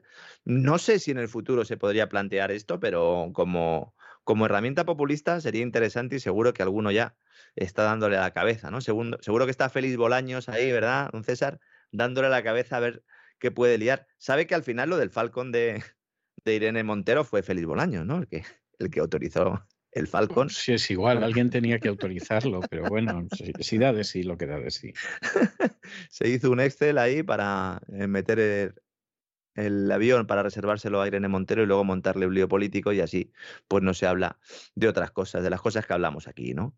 Bueno, insisto, 43.000 millones de euros de pasivo, electricidad de Francia, eh, tiene que hacer centrales nucleares, seis por valor de unos 50.000 millones de euros. Macron ha prometido que estos reactores estarán funcionando en el año 2035 y por lo tanto pues van a ir con la pólvora del rey, con el chocolate del loro, que luego al final no están del loro, sino que son importantes volúmenes de dinero. Todo ello sin olvidar los alrededor de 50.000 también millones de euros adicionales que serán necesarios para mantener en servicio el parque nuclear actual. Es decir, necesita 50.000 para hacer seis reactores y otros 50.000 millones para pues, mantener los que tiene. Vamos a ver un chorreo de dinero eh, público a expuertas en los próximos años. Yo no, de verdad que no sé cómo van a parar la inflación, porque sí, al final van a seguir entregando dinero de una manera u otra. Por mucho que la deuda de hoy sean los impuestos del mañana, habrá que emitirla y esto va a generar problemas inflacionarios, evidentemente. Pero bueno, porque ¿de dónde va a salir esta lluvia de millones? Pues de los impuestos presentes y futuros, es decir, del déficit y de la deuda. Por eso, el ministro de Finanzas francés, Bruno Le Maire, acaba de declarar, este es el que decía que había que destruir Rusia, ¿eh? acaba de declarar que las normas de endeudamiento de la Unión Europea para los Estados miembros están obsoletas. Esto está obsoleto. Esto tiene que reflejar Los, costes de las pandemias, los costes de las guerras y el aumento de la inflación. Entonces, oiga, entonces ¿para qué tiene usted? Las reglas fiscales están hechas para que cuando hay crecimiento sano, uno guarda dinero. Y cuando hay una crisis, luego, pues utiliza ese dinero para intentar paliar de alguna manera los efectos de la crisis, sobre todo en las familias y en los servicios públicos, sin seguir dopando la economía y permitiendo que haya una sana reestructuración y que luego se vuelva a crecer. Esto no se hace nunca. Si se hiciera, pues de cada crisis saldría uno, bueno, pues incluso con cierta fortaleza. Aquí no. Aquí salimos cojeando ya, ¿no? Y esperando que la próxima crisis ya nos corten el brazo. Dice Bruno Lemer. Dice, está surgiendo un nuevo modelo económico en Europa. Hombre, el socialismo de toda la vida aplicado al, al, plano monetario, ¿no? Dice, a medida que se dispara el gasto público, hay un nuevo modelo económico. Hombre, pues esto no es así. Lo que dice él es, y esto me parece muy interesante, dice, ya no es relevante cualquier contraste entre los frugales estados miembros del norte de la Unión Europea, encabezados por Alemania. Dice, ¿hay un solo estado en Europa, en la eurozona, que haya dejado a sus ciudadanos solos ante la inflación? En realidad lo que tendría que decir es, ¿hay un solo Estado en Europa que no haya destinado ingentes cantidades de gasto público para salvar a empresarios, amigos? Porque esto es de lo que estamos hablando, y Alemania claro que lo hace. Los Países Bajos no son frugales. Alemania no son frugales. Hombre, comparado con nosotros, sí. esto es como lo del dólar, ¿no? La fortaleza del dólar con respecto a otras divisas porque las otras se despeñan, ¿no? Las reglas fiscales a Europa van a volver, pero volverán de una forma sui generis. El límite no será el 3% del Producto Interior Bruto y el 60% de la deuda, porque no lo cumple nadie. Es que ni Alemania. Alemania está ahora mismo, la deuda es casi el 70% del PIB. Estaría incumpliendo también el pacto. Entonces, lo normal es que se incrementen eh, estos porcentajes para que lo cumpla más gente y ya está. ¿no? Pero si no se para la espiral de gasto público, de deuda, entonces lo que crecerán serán las primas de riesgo y entonces habrá problemas para la estabilidad financiera de Europa y entonces el Banco Central Europeo tendrá que elegir entre destruir la eurozona con más inflación o detener la espiral y entonces provocar una depresión. Y en eso estamos. Y por eso el euro está sufriendo y por eso la credibilidad europea está por los suelos. Y además coges y dices, y no quiero el gas ruso. Y no quiero el petróleo ruso. Y no quiero el carbón ruso. Muy bien, pues entonces, eh, si es que no hay alternativa, insisto. En este caso no hay ninguna alternativa. ¿no? Eso reflejaban un poco también las actas del, Banco Central Europeo que se han hecho públicas en el día de hoy y en el cual pues eh, se analiza un poco, son unas minutas de la reunión, acta donde se especifica lo que ha dicho cada uno de los responsables del Consejo de Gobierno del Banco Central Europeo y todo el mundo, eh, todos los consejeros insisten en que vienen tiempos difíciles, en que vienen trimestres de crecimiento débiles, que esto en su lenguaje básicamente es que vamos directos a una crisis, y luego dicen que hay riesgo de recesión técnica, es decir, que haya más de dos trimestres de caída del Producto Interior Bruto. Esto va en contra del mensaje que nos están dando los sindicatos en España, el mismo vicepresidente del Banco Central Europeo, el gobierno español.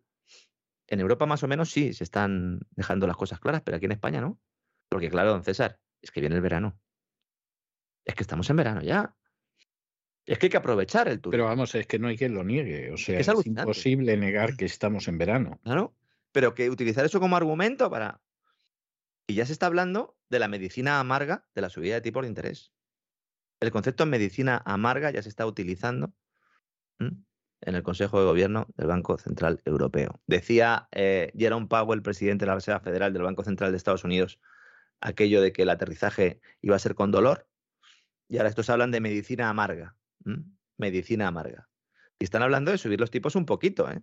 porque tampoco hay consenso, no se sabe si subirán un 0,75 o si subirán un cero y medio. También hemos conocido actas de la Reserva Federal, que parece que han sentado bien a, Wall Street. Eh, ahí se sigue también dirimiendo si se subirán 50 o 75 puntos básicos los tipos de interés. Y con un petróleo que parece estabilizarse en torno a los 100 dólares, lastrado además por otra noticia que está dando la vuelta al mundo y que tiene que ver con la posibilidad de que China vuelva a aplicar restricciones utilizando el COVID como argumento. Hoy miércoles, bueno, no, hoy jueves ya, millones de personas han hecho cola en Shanghái para someterse a un tercer día de pruebas diagnósticas. Los tienen ahí haciendo pruebas, don César, como churros, allí eh, haciéndoles pruebas PCR y, y, bueno, pues también pruebas de antígenos. Aquí lo que chirría es que se adoptan medidas de control masivo cuando los casos confirmados son muy pocos. He ido a mirar la fuente oficial. Shanghái ha informado de 54 nuevos casos de COVID transmitidos localmente el miércoles. de verdad, ¿nos estamos volviendo locos? 54 casos con respecto a la población de Shanghái es una minucia. El día anterior había 24, entonces el titular es, se duplican los casos de COVID. Hombre, ya, pero de 24 a 54. Nuevos casos, insisto. Se están volviendo a cerrar recintos de ocio y centros comerciales. Esto sí que es un factor que puede afectar a los precios del petróleo. Porque si China, que es el principal centro de producción del mundo, se para, la demanda de crudo se reduce. Ya lo hemos visto. Lo vimos hace un par de meses. Pero el impacto más importante será sobre los precios de los bienes que exporta el país, que se encarecerán y aumentarán las tensiones inflacionistas en Occidente. Aquí la cuestión vuelve a surgir, ¿no? ¿Está China usando su política de COVID-0 como arma económica? Mm, yo al principio dudaba, pero casi que me están convenciendo los que defienden esta tesis, ¿eh, don César? Porque si con 54 nuevos casos cierras la ciudad. Sí.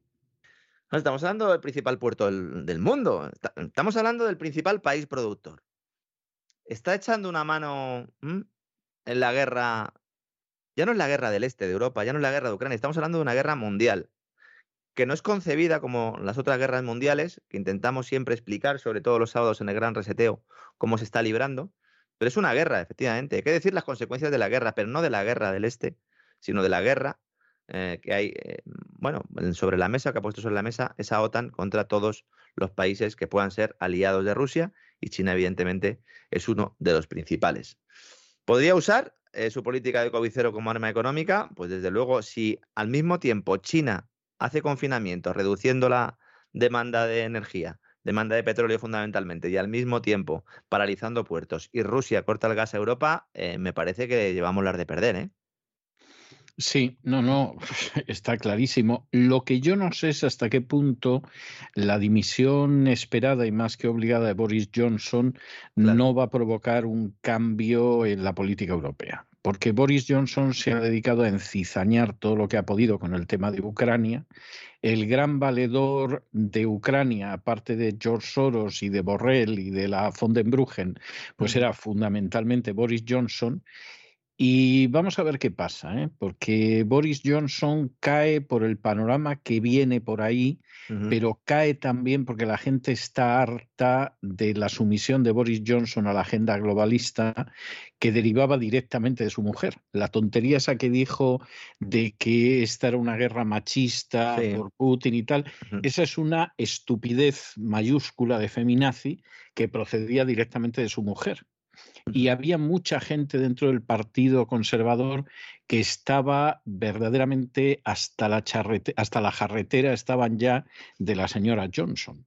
Entonces, lo que puede pasar en Gran Bretaña ahora está por ver. Es decir, lo mismo llega alguien que hace las mismas estupideces que Johnson, o lo mismo llega alguien que dice, bueno, eh, vamos a tomarnos esto de una manera más pragmática y más británica, y a Zelensky que le vayan dando y, y vamos a intentar salvar el país porque al país las cosas se le pueden poner muy mal. Usted fíjese que de los tres ministros que desencadenan la crisis, luego, luego ya va dimitiendo todo bicho viviente, ¿no? Pero los tres que dimiten primero son el de Economía, Sí. El de sanidad y el de transportes. Es decir, el de economía porque dice, a mí no me vas a cargar tú con la que viene ahora, que es de campeonato y que tú has contribuido mucho a esto.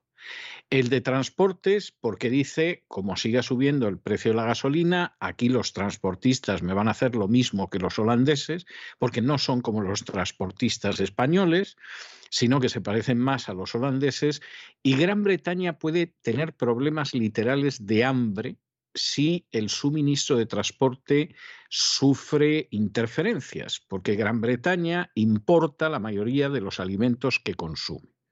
O sea, y ante una posibilidad esa a la vuelta del verano, yo me voy.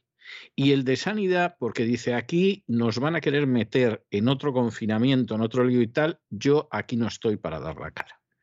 Y es curioso que al mismo tiempo que se le van esos tres ministros a Boris Johnson, se le van esos mismos tres ministros al presidente del Ecuador.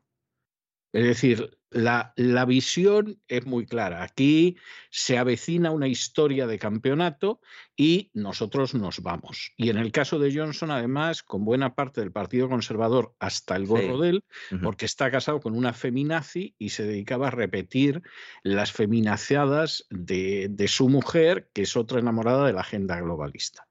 Y es posible que el Partido Conservador aquí intente dar un giro en vista de lo que se viene. Exactamente todo lo contrario de lo que está haciendo el Partido Popular. No, el Partido Popular viene a, instaurar el mismo modelo con otras siglas y con una gallota en lugar de un puño y una rosa.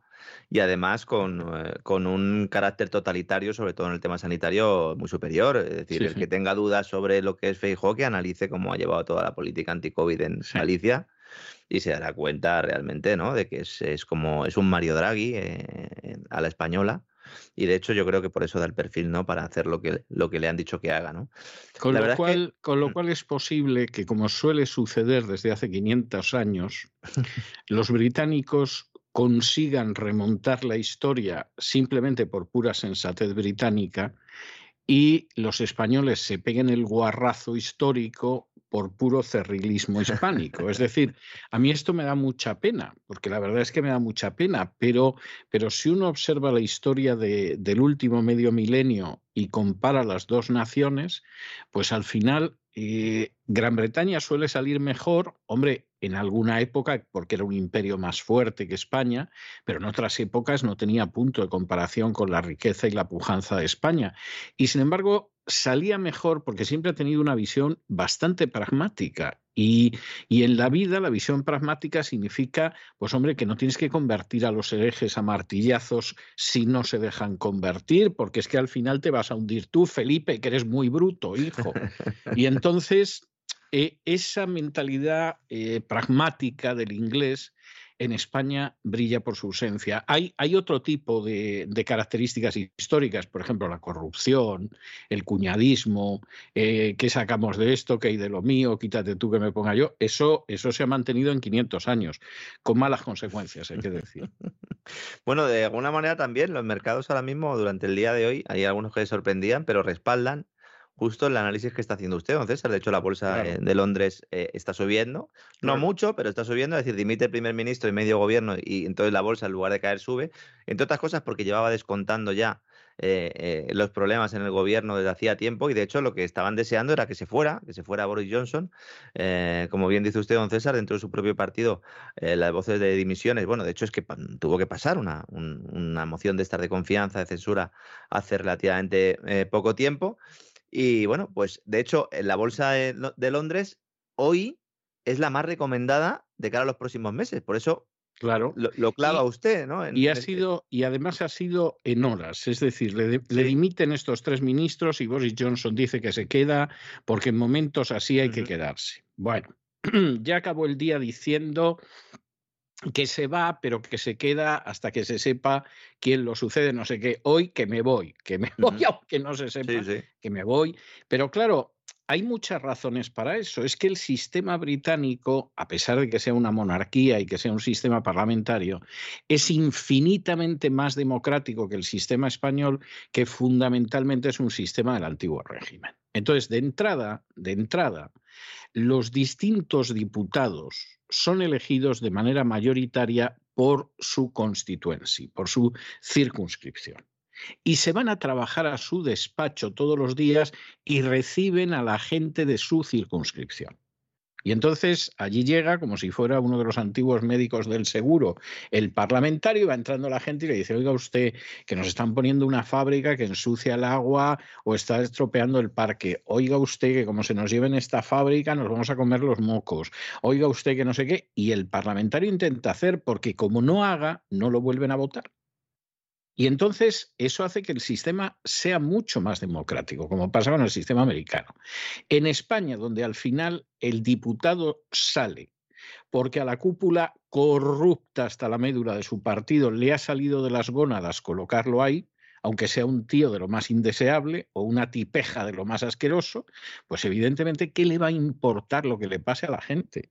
Con quien tiene que llevarse bien es con la cúpula de su partido, que lo va a poner o lo va a sacar. Y claro, eso hace que al final el sistema pues sea muy distinto. ¿Para qué nos vamos a engañar? Sí, sí, completamente, ¿no? Y luego, antes de terminar, me gustaría eh, comentar algo sobre la famosa mina de, Uganda, que un día pues, hablé un poco por encima y hay mucha gente que me sigue reclamando porque soy consciente de que todo ese proceso eh, que hemos explicado antes, ¿no? toda esa tendencia global, la desaparición en efectivo, eh, el tema de la incertidumbre financiera, económica, monetaria, ha hecho que muchos compren oro como reserva de valor y para, de alguna manera también, pues salvaguardarse ¿no? a esta incertidumbres y hasta elevada volatilidad. Y entonces hay mucha gente que está interesada en las noticias del oro. El gobierno de Uganda anunció el pasado 8 de junio, ya hace un mes justo, los resultados de una reciente exploración en la que habrían descubierto un yacimiento de 31 millones de toneladas de oro, principalmente en, la zona noreste, en el territorio de Kamamoja. ¿no? 31 millones de toneladas es mucho o es poco. Hasta ahora, según el World... Atención, ¿eh? Atención, según el World Gold Council, se han extraído de oro hasta ahora en la historia más de 200.000 toneladas. Unas 200.000 toneladas. Y estoy hablando de 31 millones las que habría ahí.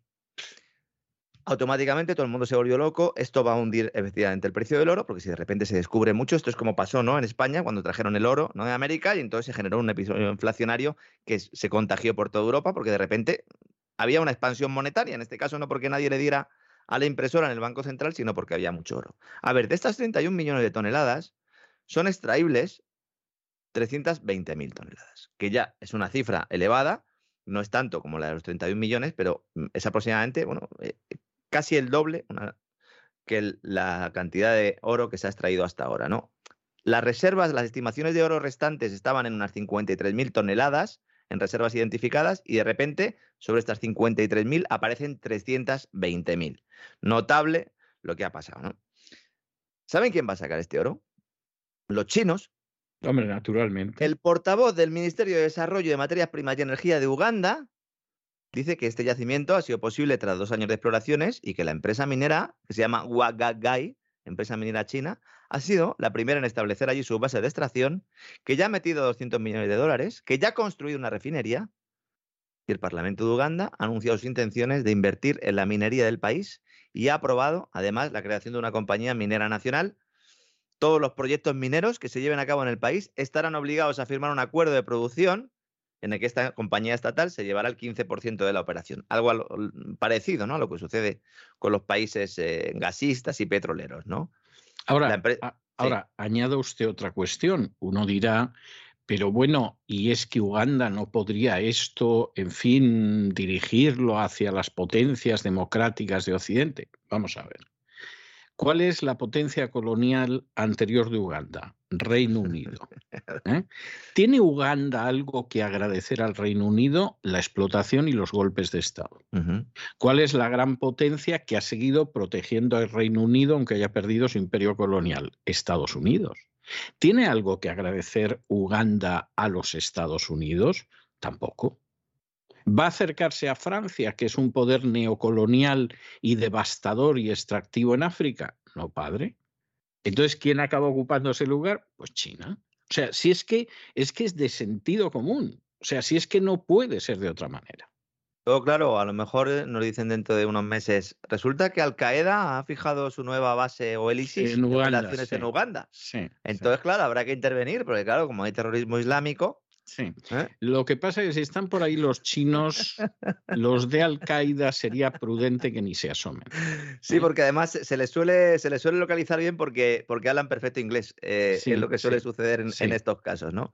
y además los chinos son, son expeditivos a la hora de enfrentarse con el terrorismo islámico. ¿eh? Lo que comenta usted de África es determinante. Lo hemos contado en el gran reseteo en cesarvidal.tv, pero para el que no sea suscriptor del canal, yo le animo aquí ¿no? a que se suscriban, pero para el que no lo sea, le voy a dar un par de datos. Desde 2010 se han creado 25 zonas de cooperación económica y comercial entre 16 países africanos y China. 25 zonas.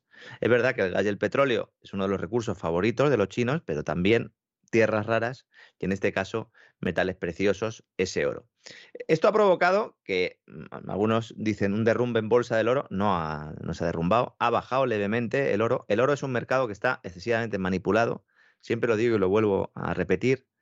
Una cosa es el oro papel, es decir, los activos financieros ligados al oro, que esos están completamente manipulados por la gran banca de la City, de hecho, les han sancionado en varias ocasiones por manipular ese precio del oro. Y luego está el tema de los lingotes, que también está relativamente manipulado. Esto lo ha estudiado mucho el economista norteamericano James Rickards, que yo creo que es el que más ha estudiado estas cosas, al que le interese que busque libros de James Rickards, que yo creo que encontrará la explicación a muchas de las cosas que han pasado con el mercado del oro. ¿Qué pasa? Que China, Rusia también, el Banco Central de Rusia, habían estado comprando mucho oro, sobre todo a partir de 2014, cuando ellos ya vieron un poco por dónde iba a ir el escenario internacional y cómo de alguna manera se iba a producir una quiebra más o menos ordenada del sistema monetario tradicional basado en el dólar y basado simplemente en el respaldo de esa Reserva Federal con esos petrodólares, ¿verdad?, ayudados por Oriente Medio. Ellos ya vieron que íbamos a un cambio de paradigma monetario y han comprado mucho oro. La Reserva Federal también, porque evidentemente la Reserva Federal también sabe eh, lo que hay. Eh, una cosa es participar y otra cosa es que no eh, te cubras ¿no? para eh, intentar limitar los daños de tus propias acciones. Y esa es la historia. Y entonces va a llegar un momento en el que va a haber que respaldar el dinero con algo más que con la credibilidad de un Estado. Rusia ha apostado por las eh, materias primas, fundamentalmente las materias primas energéticas, China quiere sumarse a todo ello con esa cesta de divisas eh, que está un poco debatiéndose ¿no? en el seno del BRICS y en el cual el yuan tendría un papel importante, pero necesita algo más China y en este caso, pues evidentemente sería el oro. Así que yo creo que esto es una noticia que es buena, en realidad no es mala, incluso para Occidente sería buena porque tendría que obligar a que el dinero vuelva a ser lo más parecido al dinero y que dejó de ser cuando se decidió que todo eh, emisión fuera fiduciaria y que no estuviera respaldado en ahorro real. Es decir, a largo plazo yo creo que es bueno porque el dinero sano se termina abriendo camino. El problema, como siempre digo, pues es las víctimas ¿no? que pueda dejar a su paso todo este proceso, César. Efectivamente es así, la verdad es que es así. Pues muchísimas gracias por todo, Lorenzo, un abrazo muy fuerte y nos volvemos a encontrar mañana, Dios mediante. un fuerte abrazo, hasta mañana, don César.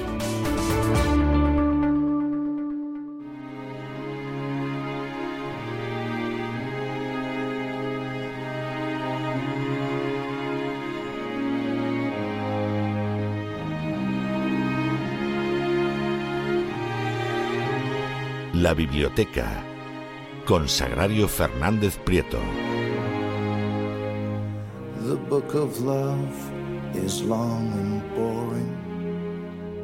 Y estamos de regreso y estamos de regreso precisamente para tomarnos un respiro de cultura, una bocanada de literatura de esas extraordinarias que nos administra doña Sagrario Fernández Prieto todos los jueves por la noche. Y ya está con nosotros y ya nos está abriendo las puertas de su biblioteca.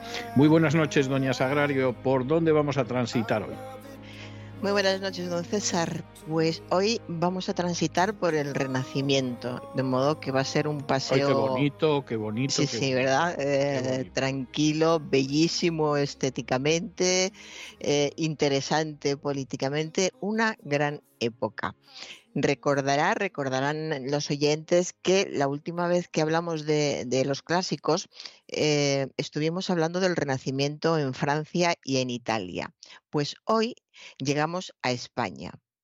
España, que fue un país donde la influencia renacentista llegó muy pronto, porque eh, la corona de Aragón dominaba parte de Italia y la isla de Sicilia. El contacto era muy estrecho.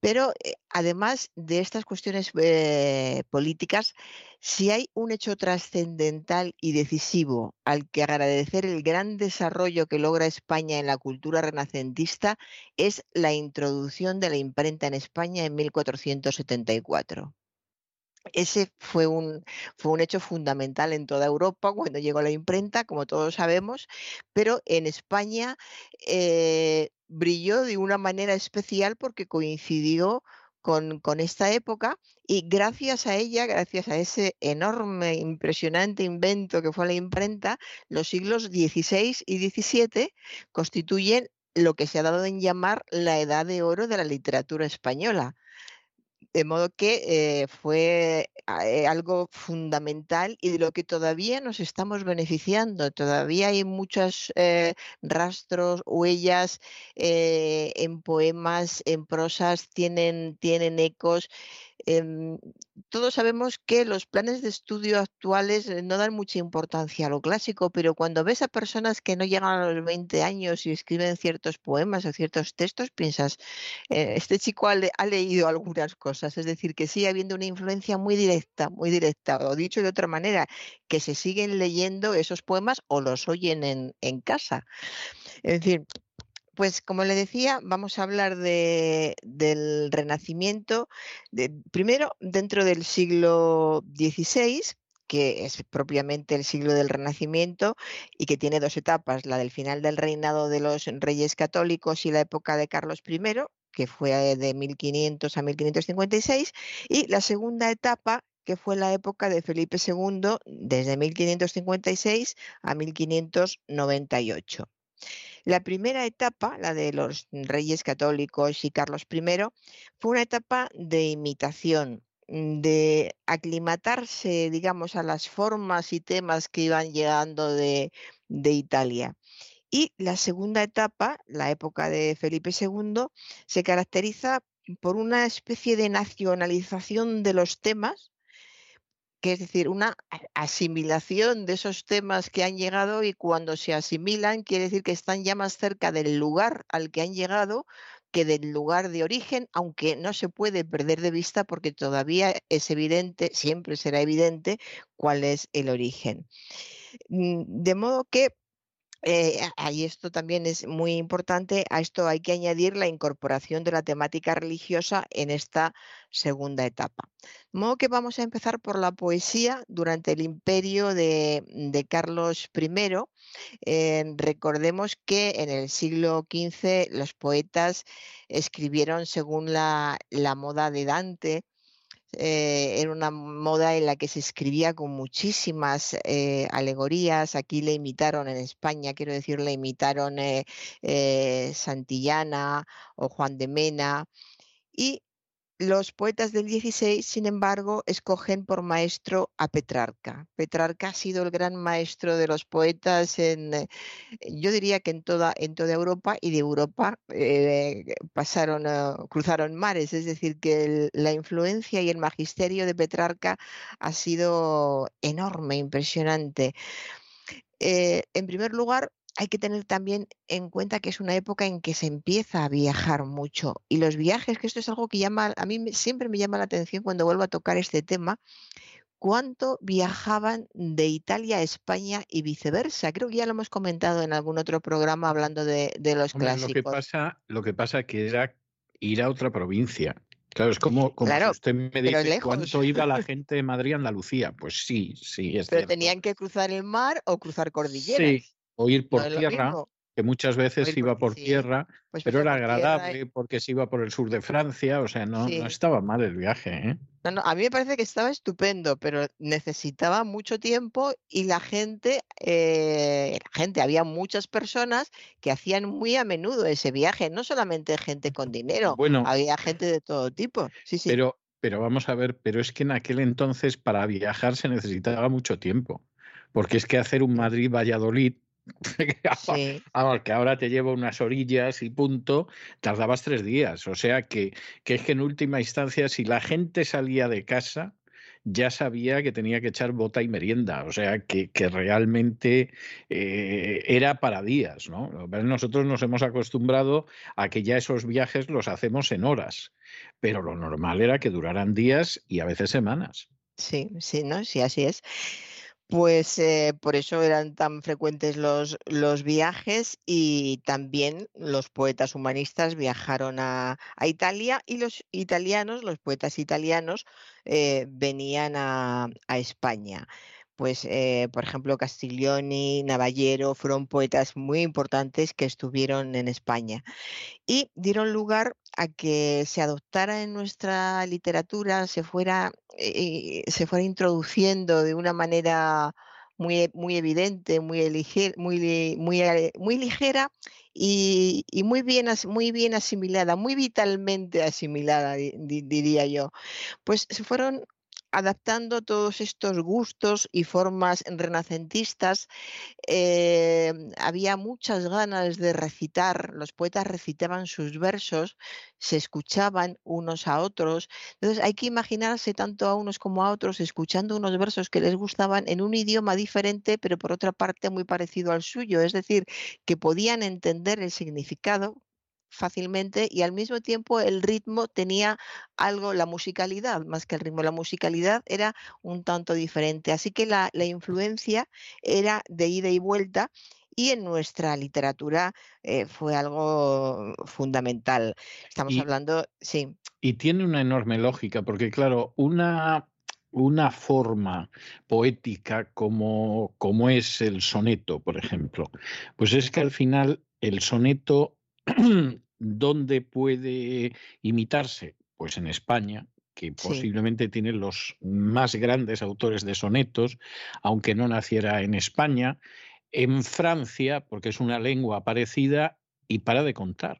O sea, Shakespeare es verdad que escribió sonetos, pero, pero con escribir sonetos no suenan igual ni de lejos al soneto italiano, al soneto español, incluso al soneto francés. Es que, claro, al final estamos hablando de lenguas que son parecidas y que por eso permite ese tipo de préstamo. Sí, así es. Pues eh, en estos préstamos eh, las formas eh, ya sabemos cuáles son, sobre todo se adoptó el endecasílabo, fue a partir de ese momento el gran verso, el verso tipo, el, modelo para, escribir poesía fue el endecasílabo y los temas eran amorosos y, pastoriles eh, fundamentalmente. Y entre los poetas que, que surgieron surgió Juan Boscán, un, catalán que se había educado en la corte de los reyes católicos y había servido al emperador y al duque de Alba. Y el año 1526 eh, es una fecha importante en cuanto a la poesía española, en lo que se refiere a la poesía española, porque hallándose en Granada la corte del emperador, el embajador de Venecia, que era entonces Andrea Navallero, y Juan Boscán sostienen una plática sobre poesía. Y en esta plática, el veneciano insta, apremia a Boscán a que ensaye en castellano sonetos, ahora entrecomillamos, sonetos y otras artes de trovas usadas por los buenos autores de Italia. ¿Se imagina qué conversación tan maravillosa debió de ser? Estaban hablando de poesía, de lo que significaba, de los temas, de lo que, utilizaban. y entonces el italiano dice, ¿por qué no pruebas a utilizar esta, esta medida? como quien dice, pues ¿por qué no pruebas a ver qué tal te sienta esta chaqueta? Algo parece algo similar, ¿no? Y y probó, eh, empezó a probar eh, Boscan y después de Boscan siguieron probando muchos porque aquello tenía el endecasílabo, tiene una musicalidad tan especial que incluso sin ser poeta, sin dedicarse a la poesía, si un día quieres escribir un poema, eh, es muy probable que directamente te salgan en decasílabos no vamos a decir cómo van a ser, no es que vayan a ser buenos, pero la medida surge con mucha, mucha facilidad. Tiene que haber algo en nuestra mente, alguna estructura mental que hace que esa medida sea fácil a la hora de, escribir. De modo, a la hora de escribir, los que saben escribir un poquito, ¿eh? que seguro que ya hay gente pensando, sí, todo el mundo, no, pero con, con, ciertas, ciertas nociones, los endecasílabos, eh, es verdad que la medida, la medida del endecasílabo sale con, con facilidad. De modo que el, ya fíjese que Santillana, el marqués de Santillana, que creo que ya hablamos, sí, ya hemos hablado de él, había intentado hace de esto un siglo, en estos momentos estamos, estamos hablando del, 16, eh, pues un siglo antes, Santillana ya había intentado en sus sonetos, unos sonetos que llevaban un subtítulo, Fechos al itálico modo. Es decir, ya había intentado copiar esos, esos sonetos, pero no, no lo consiguió resultaron toscos, difíciles de, recitar y no tuvo éxito Santillana con, estos sonetos.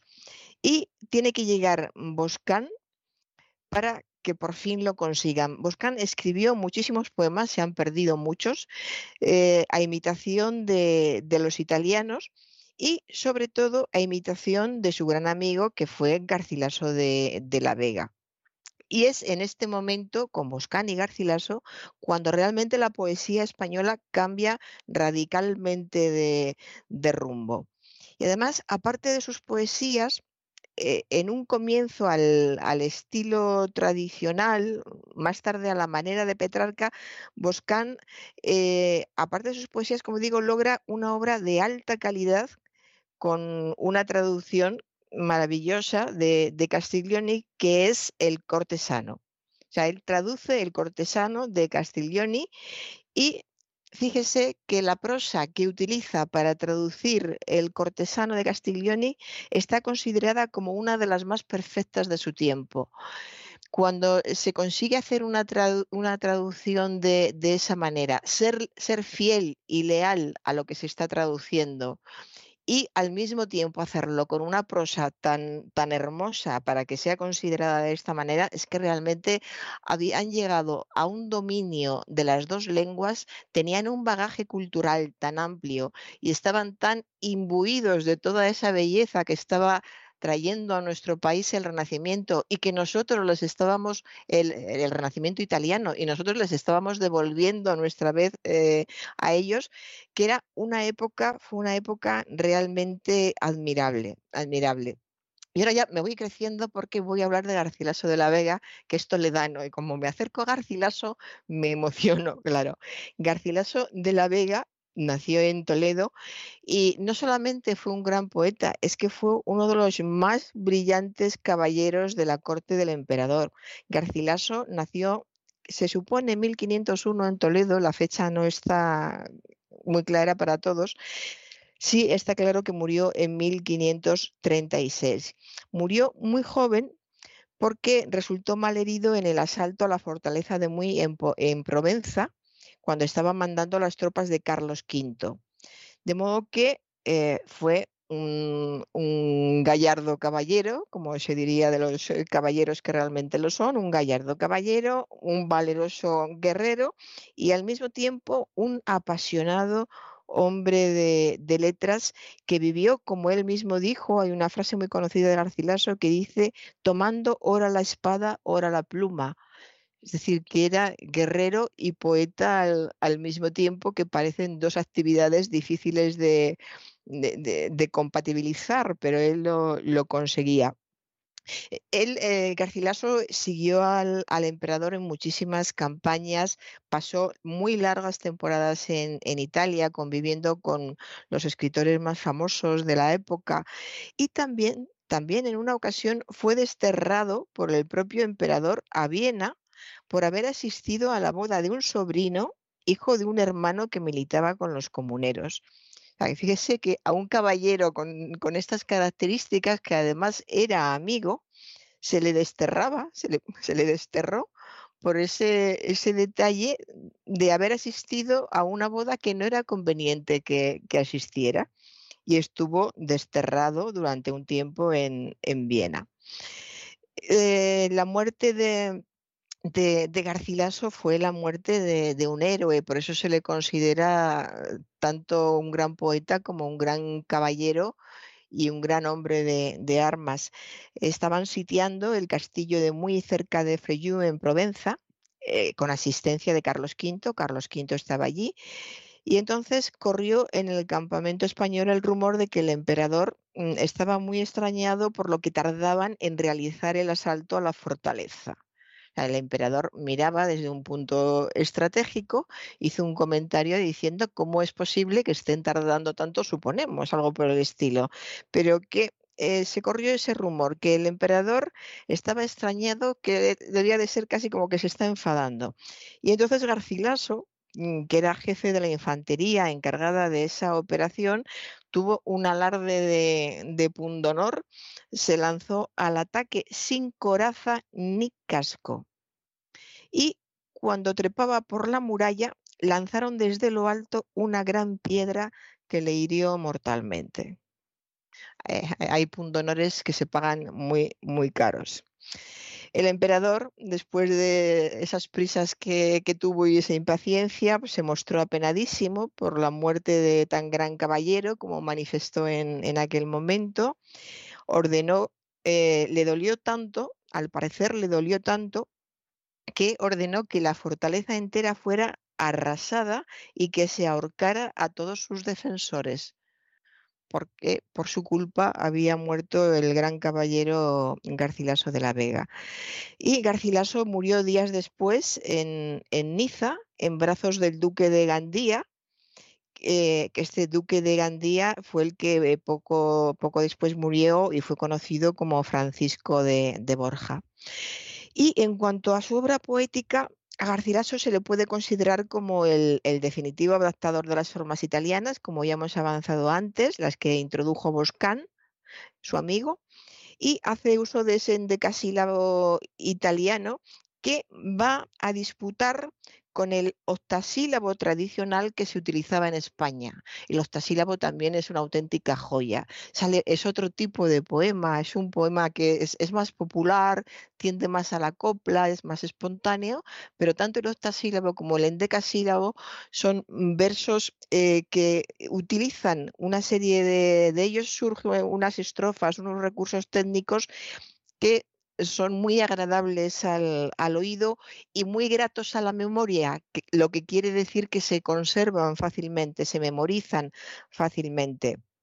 De modo que ya teníamos en, en, España los recursos técnicos que eran típicos de la poesía italiana, es decir, ya teníamos el soneto, el terceto, la canción, la lira, la rima interna, que es difícil, la rima interna, y los versos sueltos, que se empleaban, por ejemplo, en, algunas epístolas, con los que se logra que la, eh, eh, lo que se escribe, la escritura, la poesía, tenga una flexibilidad y una armonía que realmente son, son insuperables.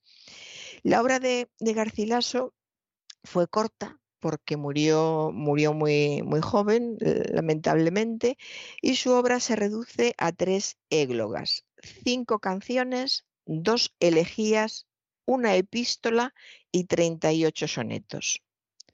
Es una producción corta, pero tan... Eh, tan pero sustanciosa realmente. Como para que se le considere un altísimo poeta, no solamente en, España, un altísimo poeta que expresa sus sentimientos con, con un lenguaje purísimo y con una naturalidad eh, el adjetivo terso, que a mí me gusta mucho, pero reconozco que llega un momento en que puede sonar tópico, hay escrituras que son tersas, tanto en verso como en prosa. Mm, lograr esa tersura en verso es más difícil y Garcilaso lo lograba con muchísima facilidad tenía un, oído maravilloso, seguramente también por ese contacto con Italia, esas idas y venidas. tendría, aparte de los famosos que hemos citado, tendría muchos amigos italianos y en cualquier lugar, eh, en primer lugar, en cualquier lugar, en una taberna, podía haber alguien que hubiera memorizado unos versos, aunque muchas veces no tuvieran idea de quién los había escrito,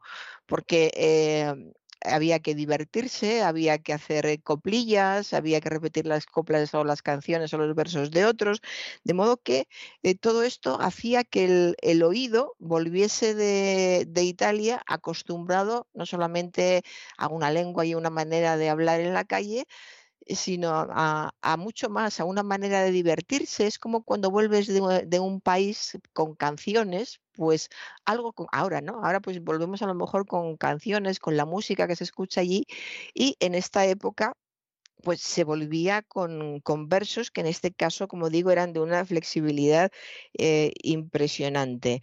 Em, alguien dijo que la lengua española en sus manos se hace transparente y musical. Me parece una definición preciosa y además perfecta, perfecta de lo que supuso la, obra de, de, Garcilaso. Y eh, el tema el tema de mm, su obra lírica, de toda su obra, porque toda es lírica, es el amor humano. Garcilaso eh, no tuvo suerte en el amor, amó sin ser correspondido a una hermosa dama portuguesa que se llamaba Isabel Freire y todos sus versos, estos versos de técnica petrarquista, eh, que poseen esa tonalidad em, más viril, más austera, cuando describe lo irremediable de aquellos amores desesperados eh, tienen un, aportan un, dolor, una tristeza que se puede recuperar otra vez cuando vuelve a ser el, caballero armado que es y a, lo que responde. Pero tuvo un inmenso amor por esta dama, que no sabemos por qué, bueno, pues porque no le quiso y punto, claro, pero esta dama no correspondió a, Garcilaso. Y también, por encargo de un amigo suyo, compuso eh, una célebre canción a la flor de nido, con la que introduce en la poesía española la estrofa denominada lira las liras en la época del, eh, Renacimiento fueron muy importantes. Se escribieron muchas, eh, muchas estrofas con esta medida, con, las liras. Y en definitiva, entre el, carisma, diríamos ahora, el carisma personal que tuvo Garcilaso, las pruebas que, que conservamos escritas de que realmente era, era un gran poeta, lo que sabemos, que también está demostrado de que fue un gran caballero y un gran militar, pues es, un hombre como para sentirse orgulloso de que, de que sea de que sea de, nuestra patria, que nos pertenezca, podíamos, podíamos decir. Alguien que es considerado un poeta clásico en todos los países. O sea, que a Garcilaso se le estudia en Francia, se le, estudia en Italia, por supuesto, se le estudia en, muchos, en muchos lugares. Así que es para, estar contentos de, este dechado de caballero renacentista que era culto, era elegante, era mm, refinado, eh, el italiano Castiglioni en el cortesano lo que mm, había de, el perfil que había delineado del, caballero, del cortesano, correspondía a, Garcilaso, a, este toledano genial. Y claro, repito ya para ir acabando, cómo integró en su figura de soldado y de caballero un soldado y un caballero que poseía una gran cultura, una sensibilidad exquisita y una finísima elegancia. Ha habido poetas contemporáneos como Alberti, que escribió aquello de si Garcilaso volviera, yo sería su escudero, qué buen caballero era en que Garcilaso ha sido siempre un, referente y un poeta que a pesar de ser de esta época se puede leer ahora mismo, leer, perdón, eh, si abrimos una antología, hay poetas a lo mejor de, bueno, los poetas del 18, aparte de que hay pocos, hay muchos que se pueden saltar sin que nos remuerda la conciencia y pasa, Y del 19 casi. Y del, y, del, y, del 19, y del 19 también, efectivamente. Y sin embargo, Garcilaso siendo anterior, que podríamos considerar que está más lejos en el, considerar, ¿no? Es un hecho que está más lejos de nosotros en el tiempo. Sin embargo, eh, se, lee, se, lee, se lee muy bien es, cercano y es alguien que, mm, que, te resulta familiar siempre, es, esa, esa, cadencia que tienen sus versos, esa manera de, escribir, te parece que son de alguien que, que, has visto hace muy poco o has leído hace muy poco. Y no, son, son de alguien que vivió hace, hace siglos. Y bueno, y como ejemplo, iba a acabar con Garcilaso, pero para acabar con la escuela, lo que voy a hacer es acabar con la escuela petrarquista, que también es un buen cierre y es, y es rápido. Eh, el ejemplo de Garcilaso se propagó con muchísima facilidad. A raíz de Garcilaso surgieron muchos poetas que quisieron imitarle que querían seguir sus pasos, que adoptaron las formas italianas para sus composiciones, ya fueran temas amorosos o, o pastoriles y surge esta escuela petrarquista ya con el espaldarazo que suponía tener a alguien como Garcilaso de aquí que había escrito también en esa, en esa otra lengua. Y siguiendo Garcilaso, pues tenemos a poetas como Hernando de Acuña y tenemos a un poeta que es muy conocido y es con el que quiero acabar. Tenemos a Gutiérrez de Cetina. Gutiérrez de Cetina. El de ojos claros, serenos. Ese mismo. ¿La tiene usted delante para que nos la lea? No, no la tengo, pero la busco. En lo que estoy hablando con usted, encuentro el ojos claros, serenos. Si de un dulce mirar soy salada. La encuentro, ¿eh? Vale, vale. Pues con este, mientras usted la busca, eh, con este Ojos Claros Serenos, es famosísimo, también famoso Allende las Fronteras, y es un madrigal que se aprende, antes se aprendía de memoria en el Antes se aprendía de memoria, sí, sí. No, no, sé, ahora lo dudo mucho que ahora se haga lo mismo, pero incluso sin que se, se estudie en los, en los colegios, gente que ha estudiado muy poco, sin tener ni idea de quién es el autor, claro que lo de ojos claros serenos eh, es, eh, puede surgir muy fácilmente si tienes enfrente unos ojos claros serenos. pero no, aparte, usted sin ir más lejos. Sin ir más lejos. Pero aparte de, de, eso, tiene, tiene algo más. Tiene esa, esa música, todo lo que reúne todo lo que hemos estado diciendo hasta ahora, aunque no sea del gran Garcilaso. Esa eh, serenidad, esa pasión al mismo tiempo, ese recordar que existe la, belleza, ese querer sentir el, amor, es un compendio perfecto de lo que es el renacimiento. Y en cuanto lo tenga usted delante, avíseme que yo me callo. Lo tengo, lo tengo. Pues venga, vamos, pues vamos. Ojos claros, serenos, si de un dulce mirar sois alabados, ¿por qué si me miráis, miráis airados? Si cuanto más piadosos, más bellos parecéis aquel que os mira, no me miréis con ira, porque no parezcáis menos hermosos. Ay, tormentos rabiosos, ojos claros, serenos, ya que así me miráis, miradme al menos. Magnífico, don César. Eh, Gutiérrez de Cetina es que era muy bueno. Sí, era muy bueno y usted lo, lo ha recitado muy bien.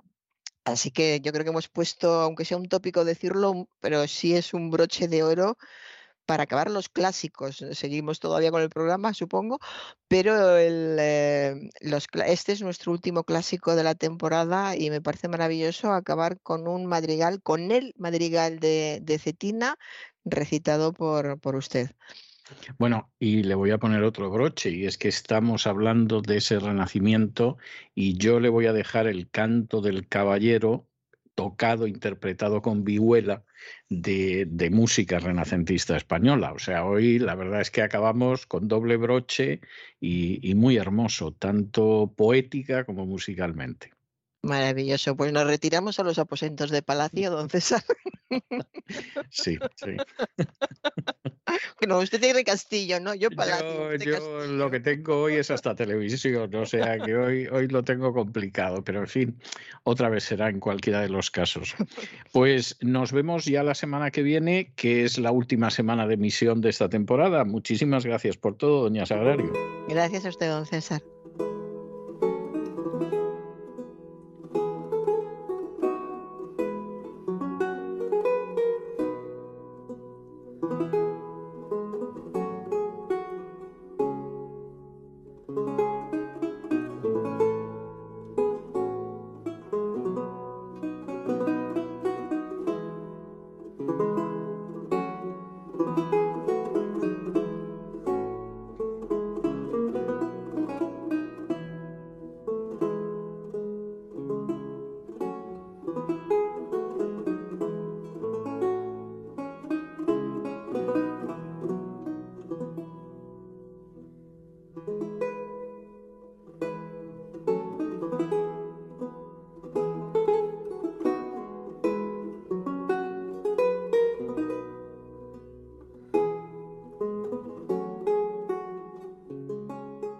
Estos delicados compases del canto del caballero de la música renacentista española, hemos llegado al final de nuestra singladura de hoy del programa La Voz. Esperamos que lo hayan pasado bien, que se hayan entretenido, que hayan aprendido incluso un par de cosillas útiles y los emplazamos para mañana, Dios mediante, en el mismo lugar y a la misma hora. Y como siempre, nos despedimos con una despedida sureña. God bless you. Que Dios los bendiga.